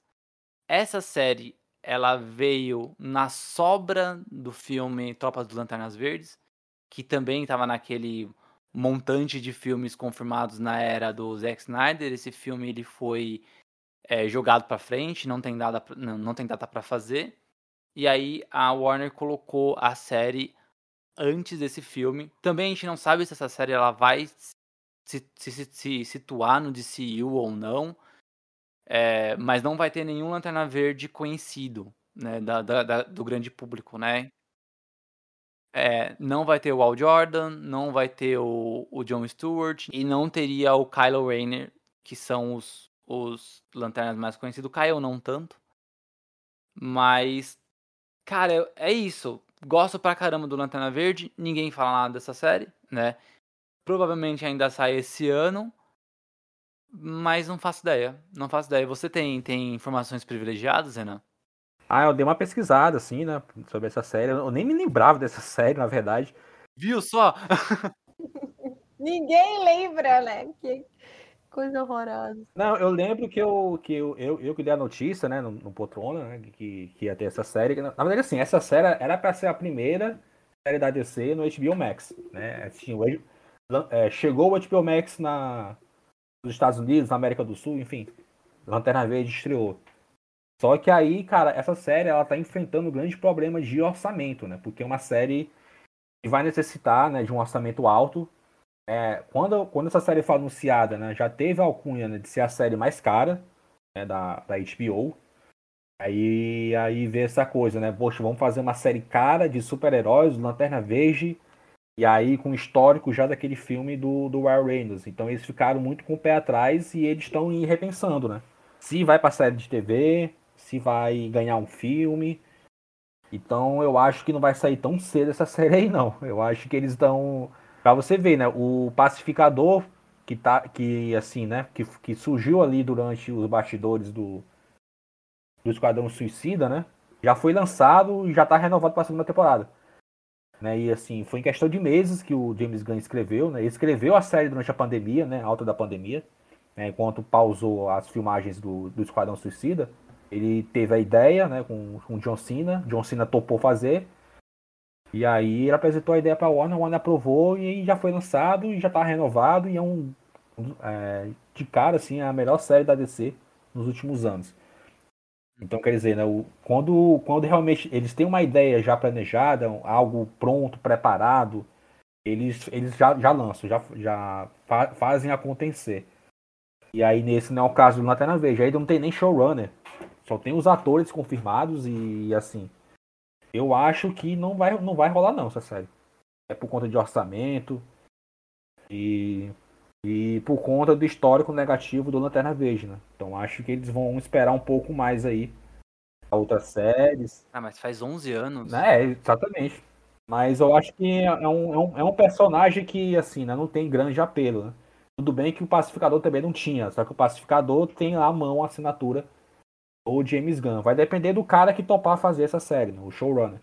Se for um cara que tem uma assinatura bacana, que apresente uma ideia bacana, né? Porque até então foi, é, foi uma ideia da Warner e, né, eles ah, vamos fazer e chamar os atores primeiro, tipo, e, mas não tem roteirista, não tem produtor, não tem diretor, não tem nada, assim. Então acho que não vai rolar agora, não. Acho que vai demorar um pouquinho ainda aí para acontecer, se é que vai acontecer, né? Até porque os atores, né, vale lembrar, eles têm contratos, né, eles têm agenda. Então, tipo, quando, quando vai demorar, quando, vai, quando demora um projeto, eles vão fazer outros. É aí quando vão fazer outros, opa, vamos fazer agora. Ah, agora não dá, meu filho. Já estou fazendo aqui um filme, uma série. E aí até pode ser que esses atores nem estejam mais envolvidos, assim, né, nessas séries aí. Nessa série do Lanterna Verde. Mas assim, eu queria muito ver. Porque quando anunciou, eu fiquei bem, animado. Eu gosto do arco do Lanterna Verde, das tropas e tudo mais. É, o Zack Snyder até pincelou isso um pouco no, no Snyder Cut e na própria liga também, né, no filme que foi lançado no cinema. Era uma ideia dele, né, de apresentar todos os personagens aos poucos ali. Porque aí não rolou e aí tem essa ideia dessa série e aí eu tô eu tô na expectativa que role, mas se eu tivesse que apostar, para mim não, essa série já tá, já tá cancelada, a gente não sabe. Foi a é foi o que eu procurei até agora assim na gringa, né? É uma série que realmente está no limbo aí. E realmente não tem nenhum nenhuma expectativa de lançamento pra, pra até para ano que vem, assim. A não ser que eles anunciem lá, ó, vai, vai rolar, vamos começar a filmar, mas até agora não tem nada confirmado, não. Tanto tempo que eu escuto sobre alguma produção envolvendo Lanterna Verde, né? E nunca, nunca realmente acontece. E realmente eu fico que nem você. Comecei esperança, assim, que vai acontecer rolar mesmo. Porque essa história aí de não tem ninguém, basicamente, né? Não tem ninguém ainda confirmado, só tem aí os atores. E, a, e ator sozinho não faz nada numa produção, então fica um pouco difícil de botar fé nessa, nessa série do Lanterna Verde, mas eu também é, adoraria ver alguma coisa, porque eu acho que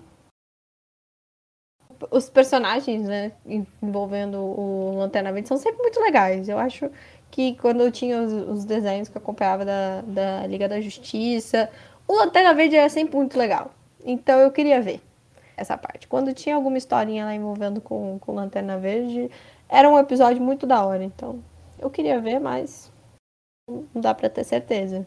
Pois é, só para vocês terem uma noção né, de, da questão de planejamento, né? A Warner já anunciou hoje, né, 9 de março, né, a data da gravação, já confirmou o início da produção da série do Pinguim, com Colin Farrell. Então, quer dizer, já estão já já estão aí com, com, com um roteiro pronto, com a frente do Lanterna Verde, que é, assim, né, nos quadrinhos, para quem acompanha, um dos principais membros da Liga da Justiça.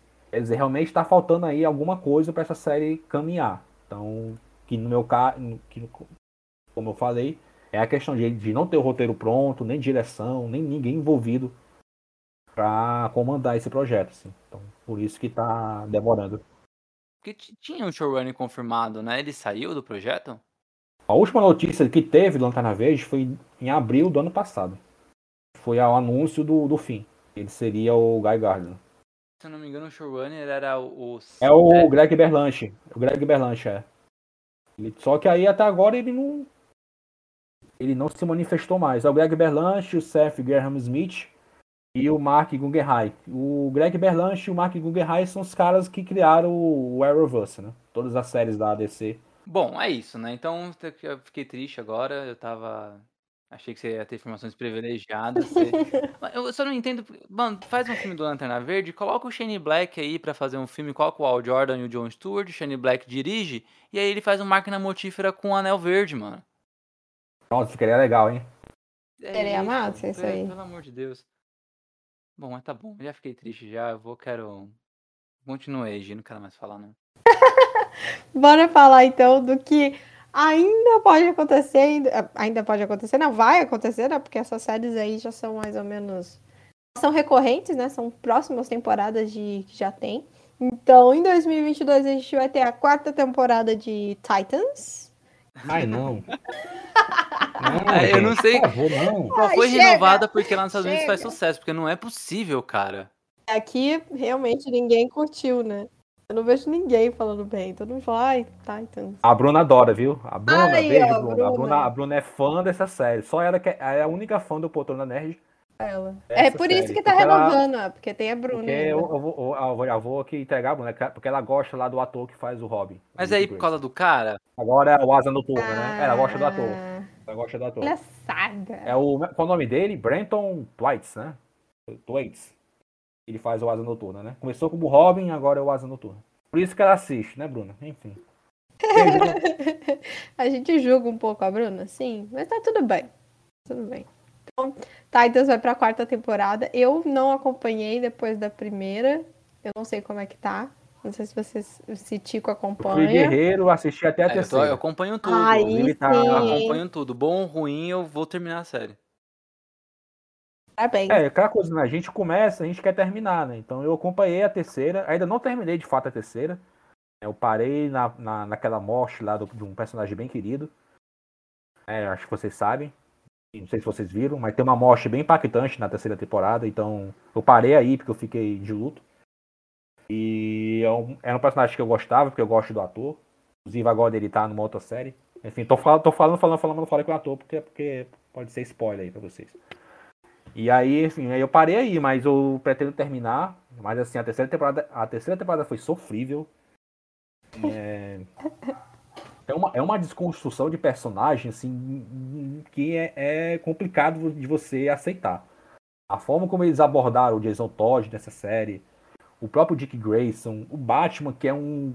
que é assim, o Batman, ele, ele, ele. O Bruce Wayne, no caso, né, que não aparece como Batman mas o Bruce Wayne deveria ser preso por vários crimes assim contra a criança, assim. O estatuto da criança do adolescente, eu acho que iria prender o Batman por, porque ele deixa o Robin pegar um carro, o Robin, no caso de Jason Todd, que é menor de idade, dirigir e ir para outra cidade e para tentar resolver lá algum alguma algum crime lá, alguma, alguma algum evento lá que aconteceu. Só por isso já merecia ser preso, né, por deixar um menor dirigir, né, por, por Gotham City ou por qualquer, qualquer outra cidade. E a forma como ele é, é, cuidou, né, cuidou entre aspas, né, do, tanto do Dick Grayson como do, do Jason Todd também, totalmente responsável. Então, assim, é um, Batman, é um Batman responsável.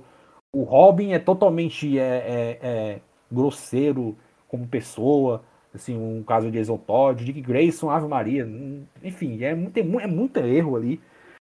Uma coisa que me. Né, várias coisas me decepcionaram na série. Né? A série vem desde a segunda temporada caindo a qualidade. Mas assim, o meu vilão preferido do Batman, depois do Coringa, né? O Coringa é. Acho que é o, é o top 1 de, de qualquer pessoa que gosta do Batman, assim, né? Mas é, tirando o Coringa, o meu vilão preferido é o Espantalho.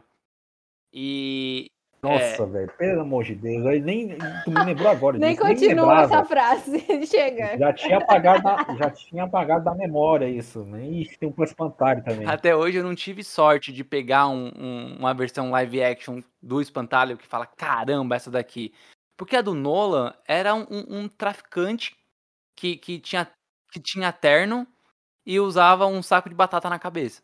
Mas ele era um traficante. O Murphy, realmente. Não, ele é um puta ator. Certo. Ele é um puta ator, mas. Mas não deu certo dessa. Mas a, a, a, a, caracterização foi difícil, né? Aí na série Gotham é a série Gotham, né? A, a caracterização era ótima, mas era a série Gotham. Então, tipo, ah, beleza. E aí, fala assim, pô, beleza, vai ter o espantalho no Titãs. Aí, é melhor não ter tido, entendeu? Porque aí deixa as pessoas tristes. Aliás, eu tô ficando muito triste com esse final de episódio aqui. A gente vamos parar aqui. vamos parar, vamos parar de falar. Melhor, eu acho. A, a, próxima é bem legal, a próxima eu assisto. É a melhor da, dessas Antes de Peacemaker, era a minha série da DC preferida. É, exatamente. Ah, olha só. Era Doom Patrol, que vai ter a quarta temporada. Doom Patrol. E é isso, é, essa, essa é, a, é, a, é a minha frase.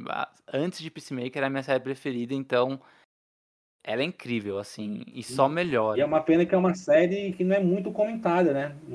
Entrou muito no hype aqui. É, nem, acho que nem Estados Unidos também, né? Lá é mais Titãs mesmo. E aqui também, as, e aqui, tanto essa série como a próxima que a gente vai comentar, são séries ótimas. Assim, depois de Peacemaker, são as que eu mais gosto, porque eu tô acompanhando. É, inclusive agora com o HBO Max facilitou minha vida, né? Porque eu não, não mais recorro ao YouTube Flix. E, né, para não falar outra coisa. É, então, assim, é, o, o do Patrol, né, assim, bem, assim, achei bem, bem diferente de tudo que a gente já viu de séries de super-heróis, assim. E é um roteiro bem, bem, bem escrito, os personagens são bem apresentados, a história é bem desenvolvida e é aquela coisa bem louca né, desses personagens aí e tudo mais. Né, a, tem a Dorothy, enfim. Nossa, é bem legal, assim. E, eu ainda tô, tô um pouco atrasado, né? Eu tô ainda. Eu parei na metade da segunda. Né, se, se eu não me engano, já iniciei a terceira, não lembro agora. Mas eu tô entre, entre o final da segunda e o começo da terceira, né? Então preciso aí é, colocar em dia. Mas, poxa, é uma série que vale muito a pena. Inclusive, um, um, dos atores né, vai estar no Batgirl, só que é personagem diferente. Ah, que é o Brenda Fraser, que, era o, que ele era o Robot Man, né? O Robot. E agora no, na, na Batgirl ele vai ser o Vagalume, né, o vilão. É, é, as maravilhas do multiverso, né? É. é. E aí você comentou da próxima série que é a Stargirl, né? Stargirl, ela é... Nossa, essa é bem é legal, cara. Essa, essa é bem é legal. Essa é bem quadrinhos DC. Muito, muito divertida. Série pra... pra o público-alvo é adolescente, mas eu, eu não ligo, assisto de tudo. Eu gosto muito da, da, dessa série. Aí a gente tava falando de não ter lanterna verde. Essa tem lanterna verde. Né? A Jade. É, a Jade. o primeiro lanterna verde. Ah, os primeiros, né? É. Ah, ah, não, e a Jade, né? A Jade na segunda temporada. E TC, a... é, é, foi introduzida, exatamente. É. E aí, essa, essa série lá nos Estados Unidos passa na TV aberta, né? Na CW. E aqui ela, ela vem como no, no HBO Max. Gosto bastante, então terceira série está confirmada. Eu acho, vendo ali, pesquisando sobre a série, vendo alguns boatos, parece que vai ser a última temporada de Stargirl, assim, que lá nos Estados Unidos não tá, não tá rolando muito não. E aí, diferente de Patrulha do Destino e Titãs, que são é, originais da HBO Max, Aí você tem é, uma métrica diferente, você tem um, uma distribuição diferente, aí você tem um orçamento diferente, né? Agora, no caso da Stargirl, como é uma série de TV aberta, é, eles buscam outros retornos. Eu acho que não tá tendo o retorno esperado e muito provavelmente a terceira vai ser a última, infelizmente. Se não vai ser a última, vai estar tá quase. Só, só para confirmar rapidinho, né? Para esse ano ainda, mas aí para o começo da temporada, então lá para outubro, novembro, a gente deve ter a nona temporada de The Flash, que provavelmente é a última, a quarta temporada de Batwoman e a oitava e a oitava de Legends of Tomorrow. Eu acho que tanto Batwoman quanto Legends of Tomorrow também deve ser uma das últimas. Batwoman melhorou bastante depois da segunda temporada, mas é muito difícil, é muito difícil você é, ficar muito tempo com essas séries da CW, porque vira novelão, né? É, e Batwoman teve aquela. toda aquele. aquela situação da atriz, né, que acusou os produtores de, né, de abuso, enfim. E aí. Melhorou depois que ela saiu a série, viu? É, não, é assim, né? Todo respeito a, a Ruby Rose, assim, ela não é atriz, né, gente? Por favor. É, ela é bem. É, meu Deus, cara, é ruim. Nossa, ela é muito ruim. É. Assim, ela, ela nos filmes lá do. Ela fez aquele filme do o Triple X, nossa, cara, o John Wick também. Nossa, cara, é sofrível, assim, a... mas eu me sensibilizei muito com o que ela, com o que ela falou, né? Essa questão que ela passou, que ela sofreu um acidente, aí forçaram ela a voltar, a atuar, ela teve um problema no, no pescoço, né? Na, na vértebra do pescoço, tudo mais. Ela também alegou que ela foi abusada lá, sofreu assédio, né, de um dos atores.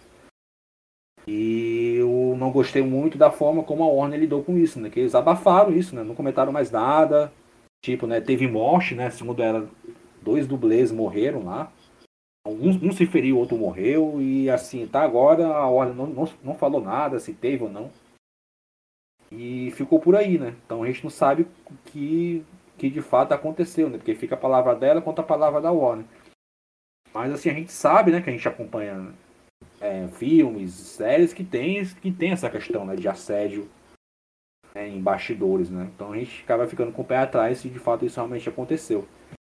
É, não, é, não, que não tenha acontecido, né? Que isso de fato realmente possa ter acontecido. Então, eu acho que é, é, é uma série que eu, acabei largando por conta disso. Assim. Eu falei, puxa, cara, aí eu perdi o gosto de ver. Mas realmente está com uma cara que vai ser a última temporada. Assim como Ladies on Tomorrow, que começou muito bem, assistia pra caramba essa série. É, até quando o meu tempo era mais livre. Era uma série que eu assistia assim no almoço. Assim. Eu ia pro, no almoço do trabalho e assistia. Tava lá assistindo algum episódio. Que é bem divertido, assim, aquela coisa meio aventuresca. Mas assim, com uma. E aí com uma coisa que você falou, né? Vira novelão, né? Existe demais a baladeira. E aí você acaba tendo que né, largar, né? Porque você tem outras coisas para fazer, tem séries mais importantes para assistir, para fazer resenha e tudo mais. E aí você tem, acaba tendo que largar, né? Mas é uma série que vale muito a pena assistir, assim, para quem nunca acompanhou, Legends on Tomorrow. Uma aventura, assim, bem legal, viagem do tempo, enfim. Ela é muito legal. E ela vira um pastelão depois, a partir do terceiro ano, ela abraça a farofa, e eu adoro quando as séries abraçam farofa, sabe? vira pastelão. Dá certo. Geralmente dá certo. Né? E é isso, né? Essas são as coisas confirmadas aí sobre as produções da CW. E não é para agora, para 2022. Superman Lois sai lá fora pela CW e vem no Brasil pela HBO Max, né? Mas, é, mas ela é da CW e é uma puta série. Quem não, assim, quem tem preconceito não, com CW, assiste pelo menos a Superman Lois, né? Puta série legal. É, tem essa série Naomi, que também é da CW e aqui no Brasil vem pela HBO Max e eles estão produzindo o piloto de uma série nova do Batman, da, do universo do Batman, que é Gotham Knights. Vai ser a Bat-Família. Eu, é engraçado, né? Que eu tô observando um movimento da CW muito parecida com o movimento dos cinemas. De eles não interligarem mais tanto. Porque as séries da CW eram completamente interligadas, né? é, Arrow e Flash, Legends of Tomorrow também nasceu de um crossover de Arrow e Flash, tinha os crossovers anuais, né? E, e aí eles vieram com Superman Lois, que faz parte daquele mesmo universo, mas ele não conversa com ninguém, sabe? É uma série é, do Superman dentro daquele universo que ninguém ali participa. Eu acho que o, o, um personagem de Arrow chegou a fazer uma pontinha lá, o Deagle. Foi, foi, ele participou de alguns só que não, não teve ligação com o resto do, do, do universo. E eu acho que eles vão partir para isso. Naomi também é uma série fechada. Gotham Knights vai ser uma série fechada. E me parece que eles vão seguir esse mesmo movimento, assim, até na CW. Fazer séries é, fechadas. Não, não precisar mais fazer várias interligações e tudo mais. Eu, eu gosto, não, não, não acho ruim, não. Mas eu curti as, as, os crossovers também. Eu lembro, até, tanto é que o Ezra Miller, né, o Flash do cinema, até chegou a participar. Ele apareceu, crise, crise, nas, crise nas Infinitas Terras, sempre trava a língua. Inclusive tá tendo, tá tendo até um rumor, né, de, o, de que o Green Gustin pode aparecer no filme do Flash. É né? verdade. Tem, tá, tá, rolando esse burburinho aí. Que ele pode aparecer lá, né? Então vamos ver se a gente vai ter um, o Flash da TV no cinema também. Há alguns milhões de anos atrás, quando eu acompanhava o Flash, e aí tinha estreado, acho que o Supergirl tá na segunda temporada, teve também um dos crossovers que eu mais gostei, é o mais bizarro de todos, que é aquele episódio que eles fazem musical. Nossa, é muito bom esse episódio. Porque é muito os bom, dois né? atores vieram de Glee, Os né? dois são de Glee. Sim! Esse tipo de crossover que eu gosto. Eu curtia bastante também. Mas tá tudo bem também se não acontecer. TV sempre, te, sempre teve isso, né? De crossover e tudo mais, né? De unir personagens de séries diferentes. É, para quem, é, pra quem é rato de TV, assim, acompanhou séries de TV dos anos 80, anos 90, tinha muito isso também. Né, de ter essas parcerias. E aí a CW resgatou isso e resgatou muito bem, assim. Os crossovers da CW, assim, pra mim dão de 10 a 0 nos filmes do, do, do Zack Snyder, assim. Esses filmes de Batman vs Superman, Liga da Justiça. Porque, poxa, o Crise nas Infinitas Terras eu acho incrível, assim. É, da, da, forma como eles fizeram, né? Com todos os as limitações de orçamento, né? De efeitos visuais. Mas achei incrível, assim, eles fizerem esse arco de reunir praticamente todo o universo da DC na, na série, assim. Né? Tem referência ao Batman do Tim Burton, Smallville. Batman do Adam West, Smallville. Cara, eles uniram tudo ali pra, nesse crossover. Até o Lucifer, que é uma série de outra emissora, eles conseguiram colocar ele aqui na, na no episódio. O Constantine também, enfim. É sensacional. Também, eu, eu acho interessante também esses, esses crossovers. A, a, a, tendência parece que eles não, não fazerem mais, né? Ficar cada vez mais separados. Mas eu acho que é, é, talvez seja até pode vir como um elemento surpresa, né? Separa, e aí depois de uns dois, três anos sem ter, faz um especial. E aí eu acho que chama mais atenção do que se tem todo ano, sabe? Não sei. Vamos ver aí como é que vai ser os próximos passos. E é isso, É. né? É isso. Nossa, fizemos um pente fino em todo o universo DC nos Deus. próximos anos. né? Fizemos. Então, Graças à Warner, a gente realmente fez de quase dois anos, porque ela resolveu mudar a data de tudo hoje, né? Exatamente. Muito Já obrigado, tá Warner. adiantado pro especial do ano que vem. A gente vai ficando por aqui. Demos aí, como o Renan falou, esse pente fino nas produções da DC. Vamos esperar aí qual- qual- qual- quais vão ser as próximas próximos movimentos dela, se vai é, mudar outras datas. Eu acho que Batgirl também vai acabar indo pro ano que vem, muito provavelmente. a gente grava hoje, né? Hoje é, a gente tá gravando 9 de março, né? Só para o público ficar ciente. Aí amanhã, Warner adia novamente Aquaman 2, adia novamente Shazam. Aí, porra. É, aí vai ter que gravar de novo. Aí vai- eu vou subir o episódio Aí- assim mesmo. Aí eu não me Aí importo. a não. gente sobe assim, faz atualização. Errata. Errata. É. Esse episódio foi gravado antes da.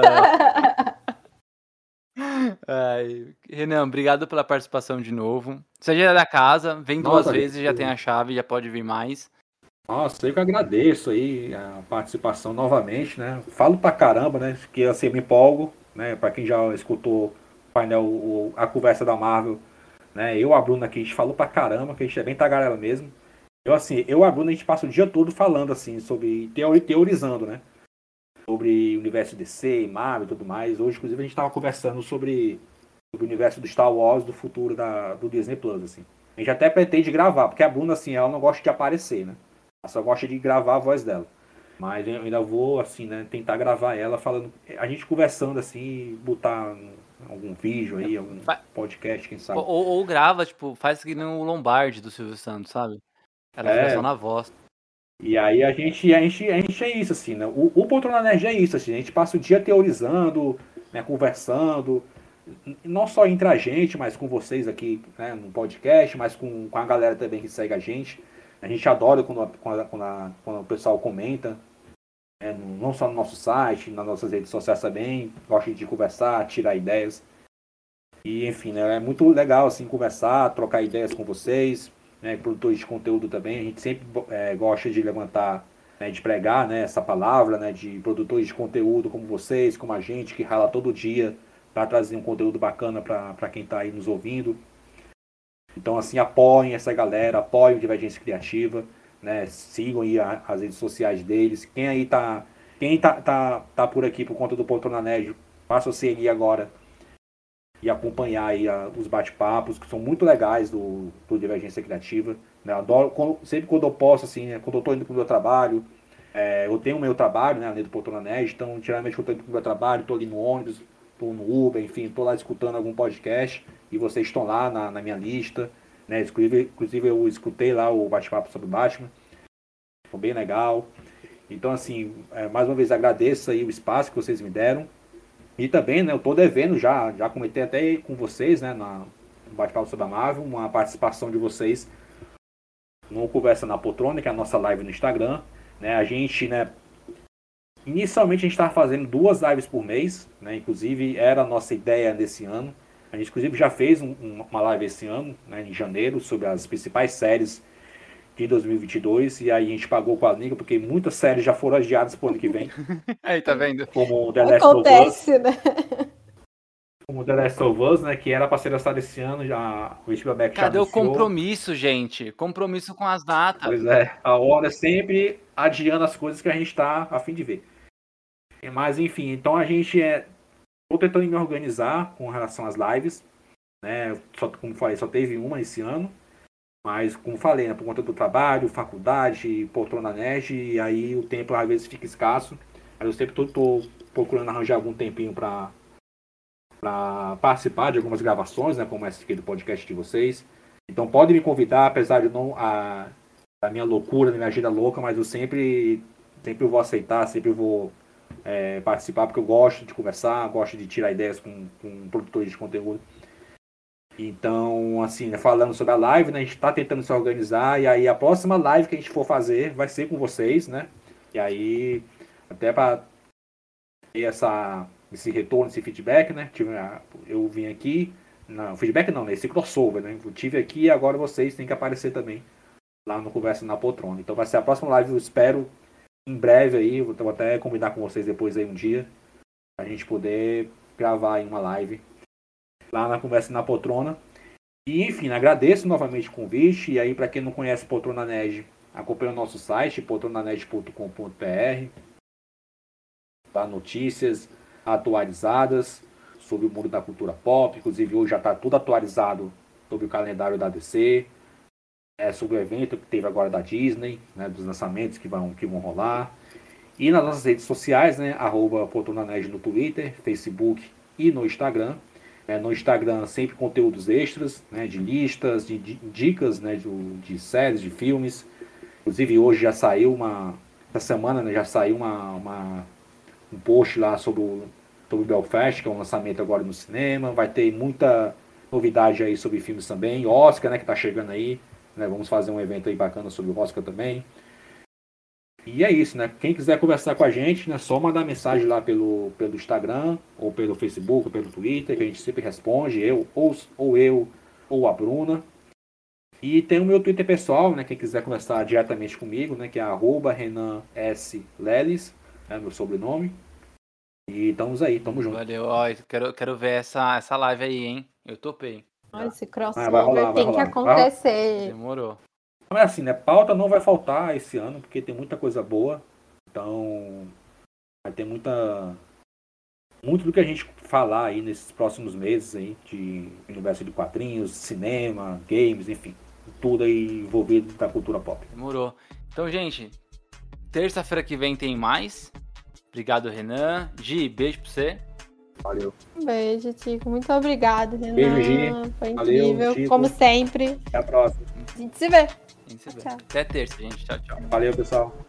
Tchau, tchau.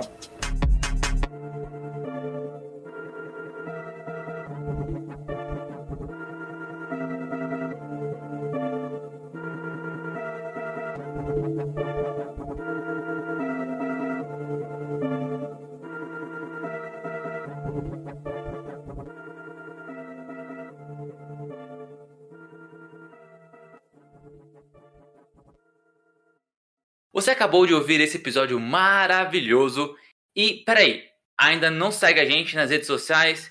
Então tá esperando o quê? Podcast, arroba Divergência Criativa, ilustradoras, arroba anarte.soa com dois N's e itsartv e apresentadores, arroba paixão.gil e arroba tico underline pedrosa. Entre também em nosso site divergenciacriativa.com.br. Te vejo na próxima.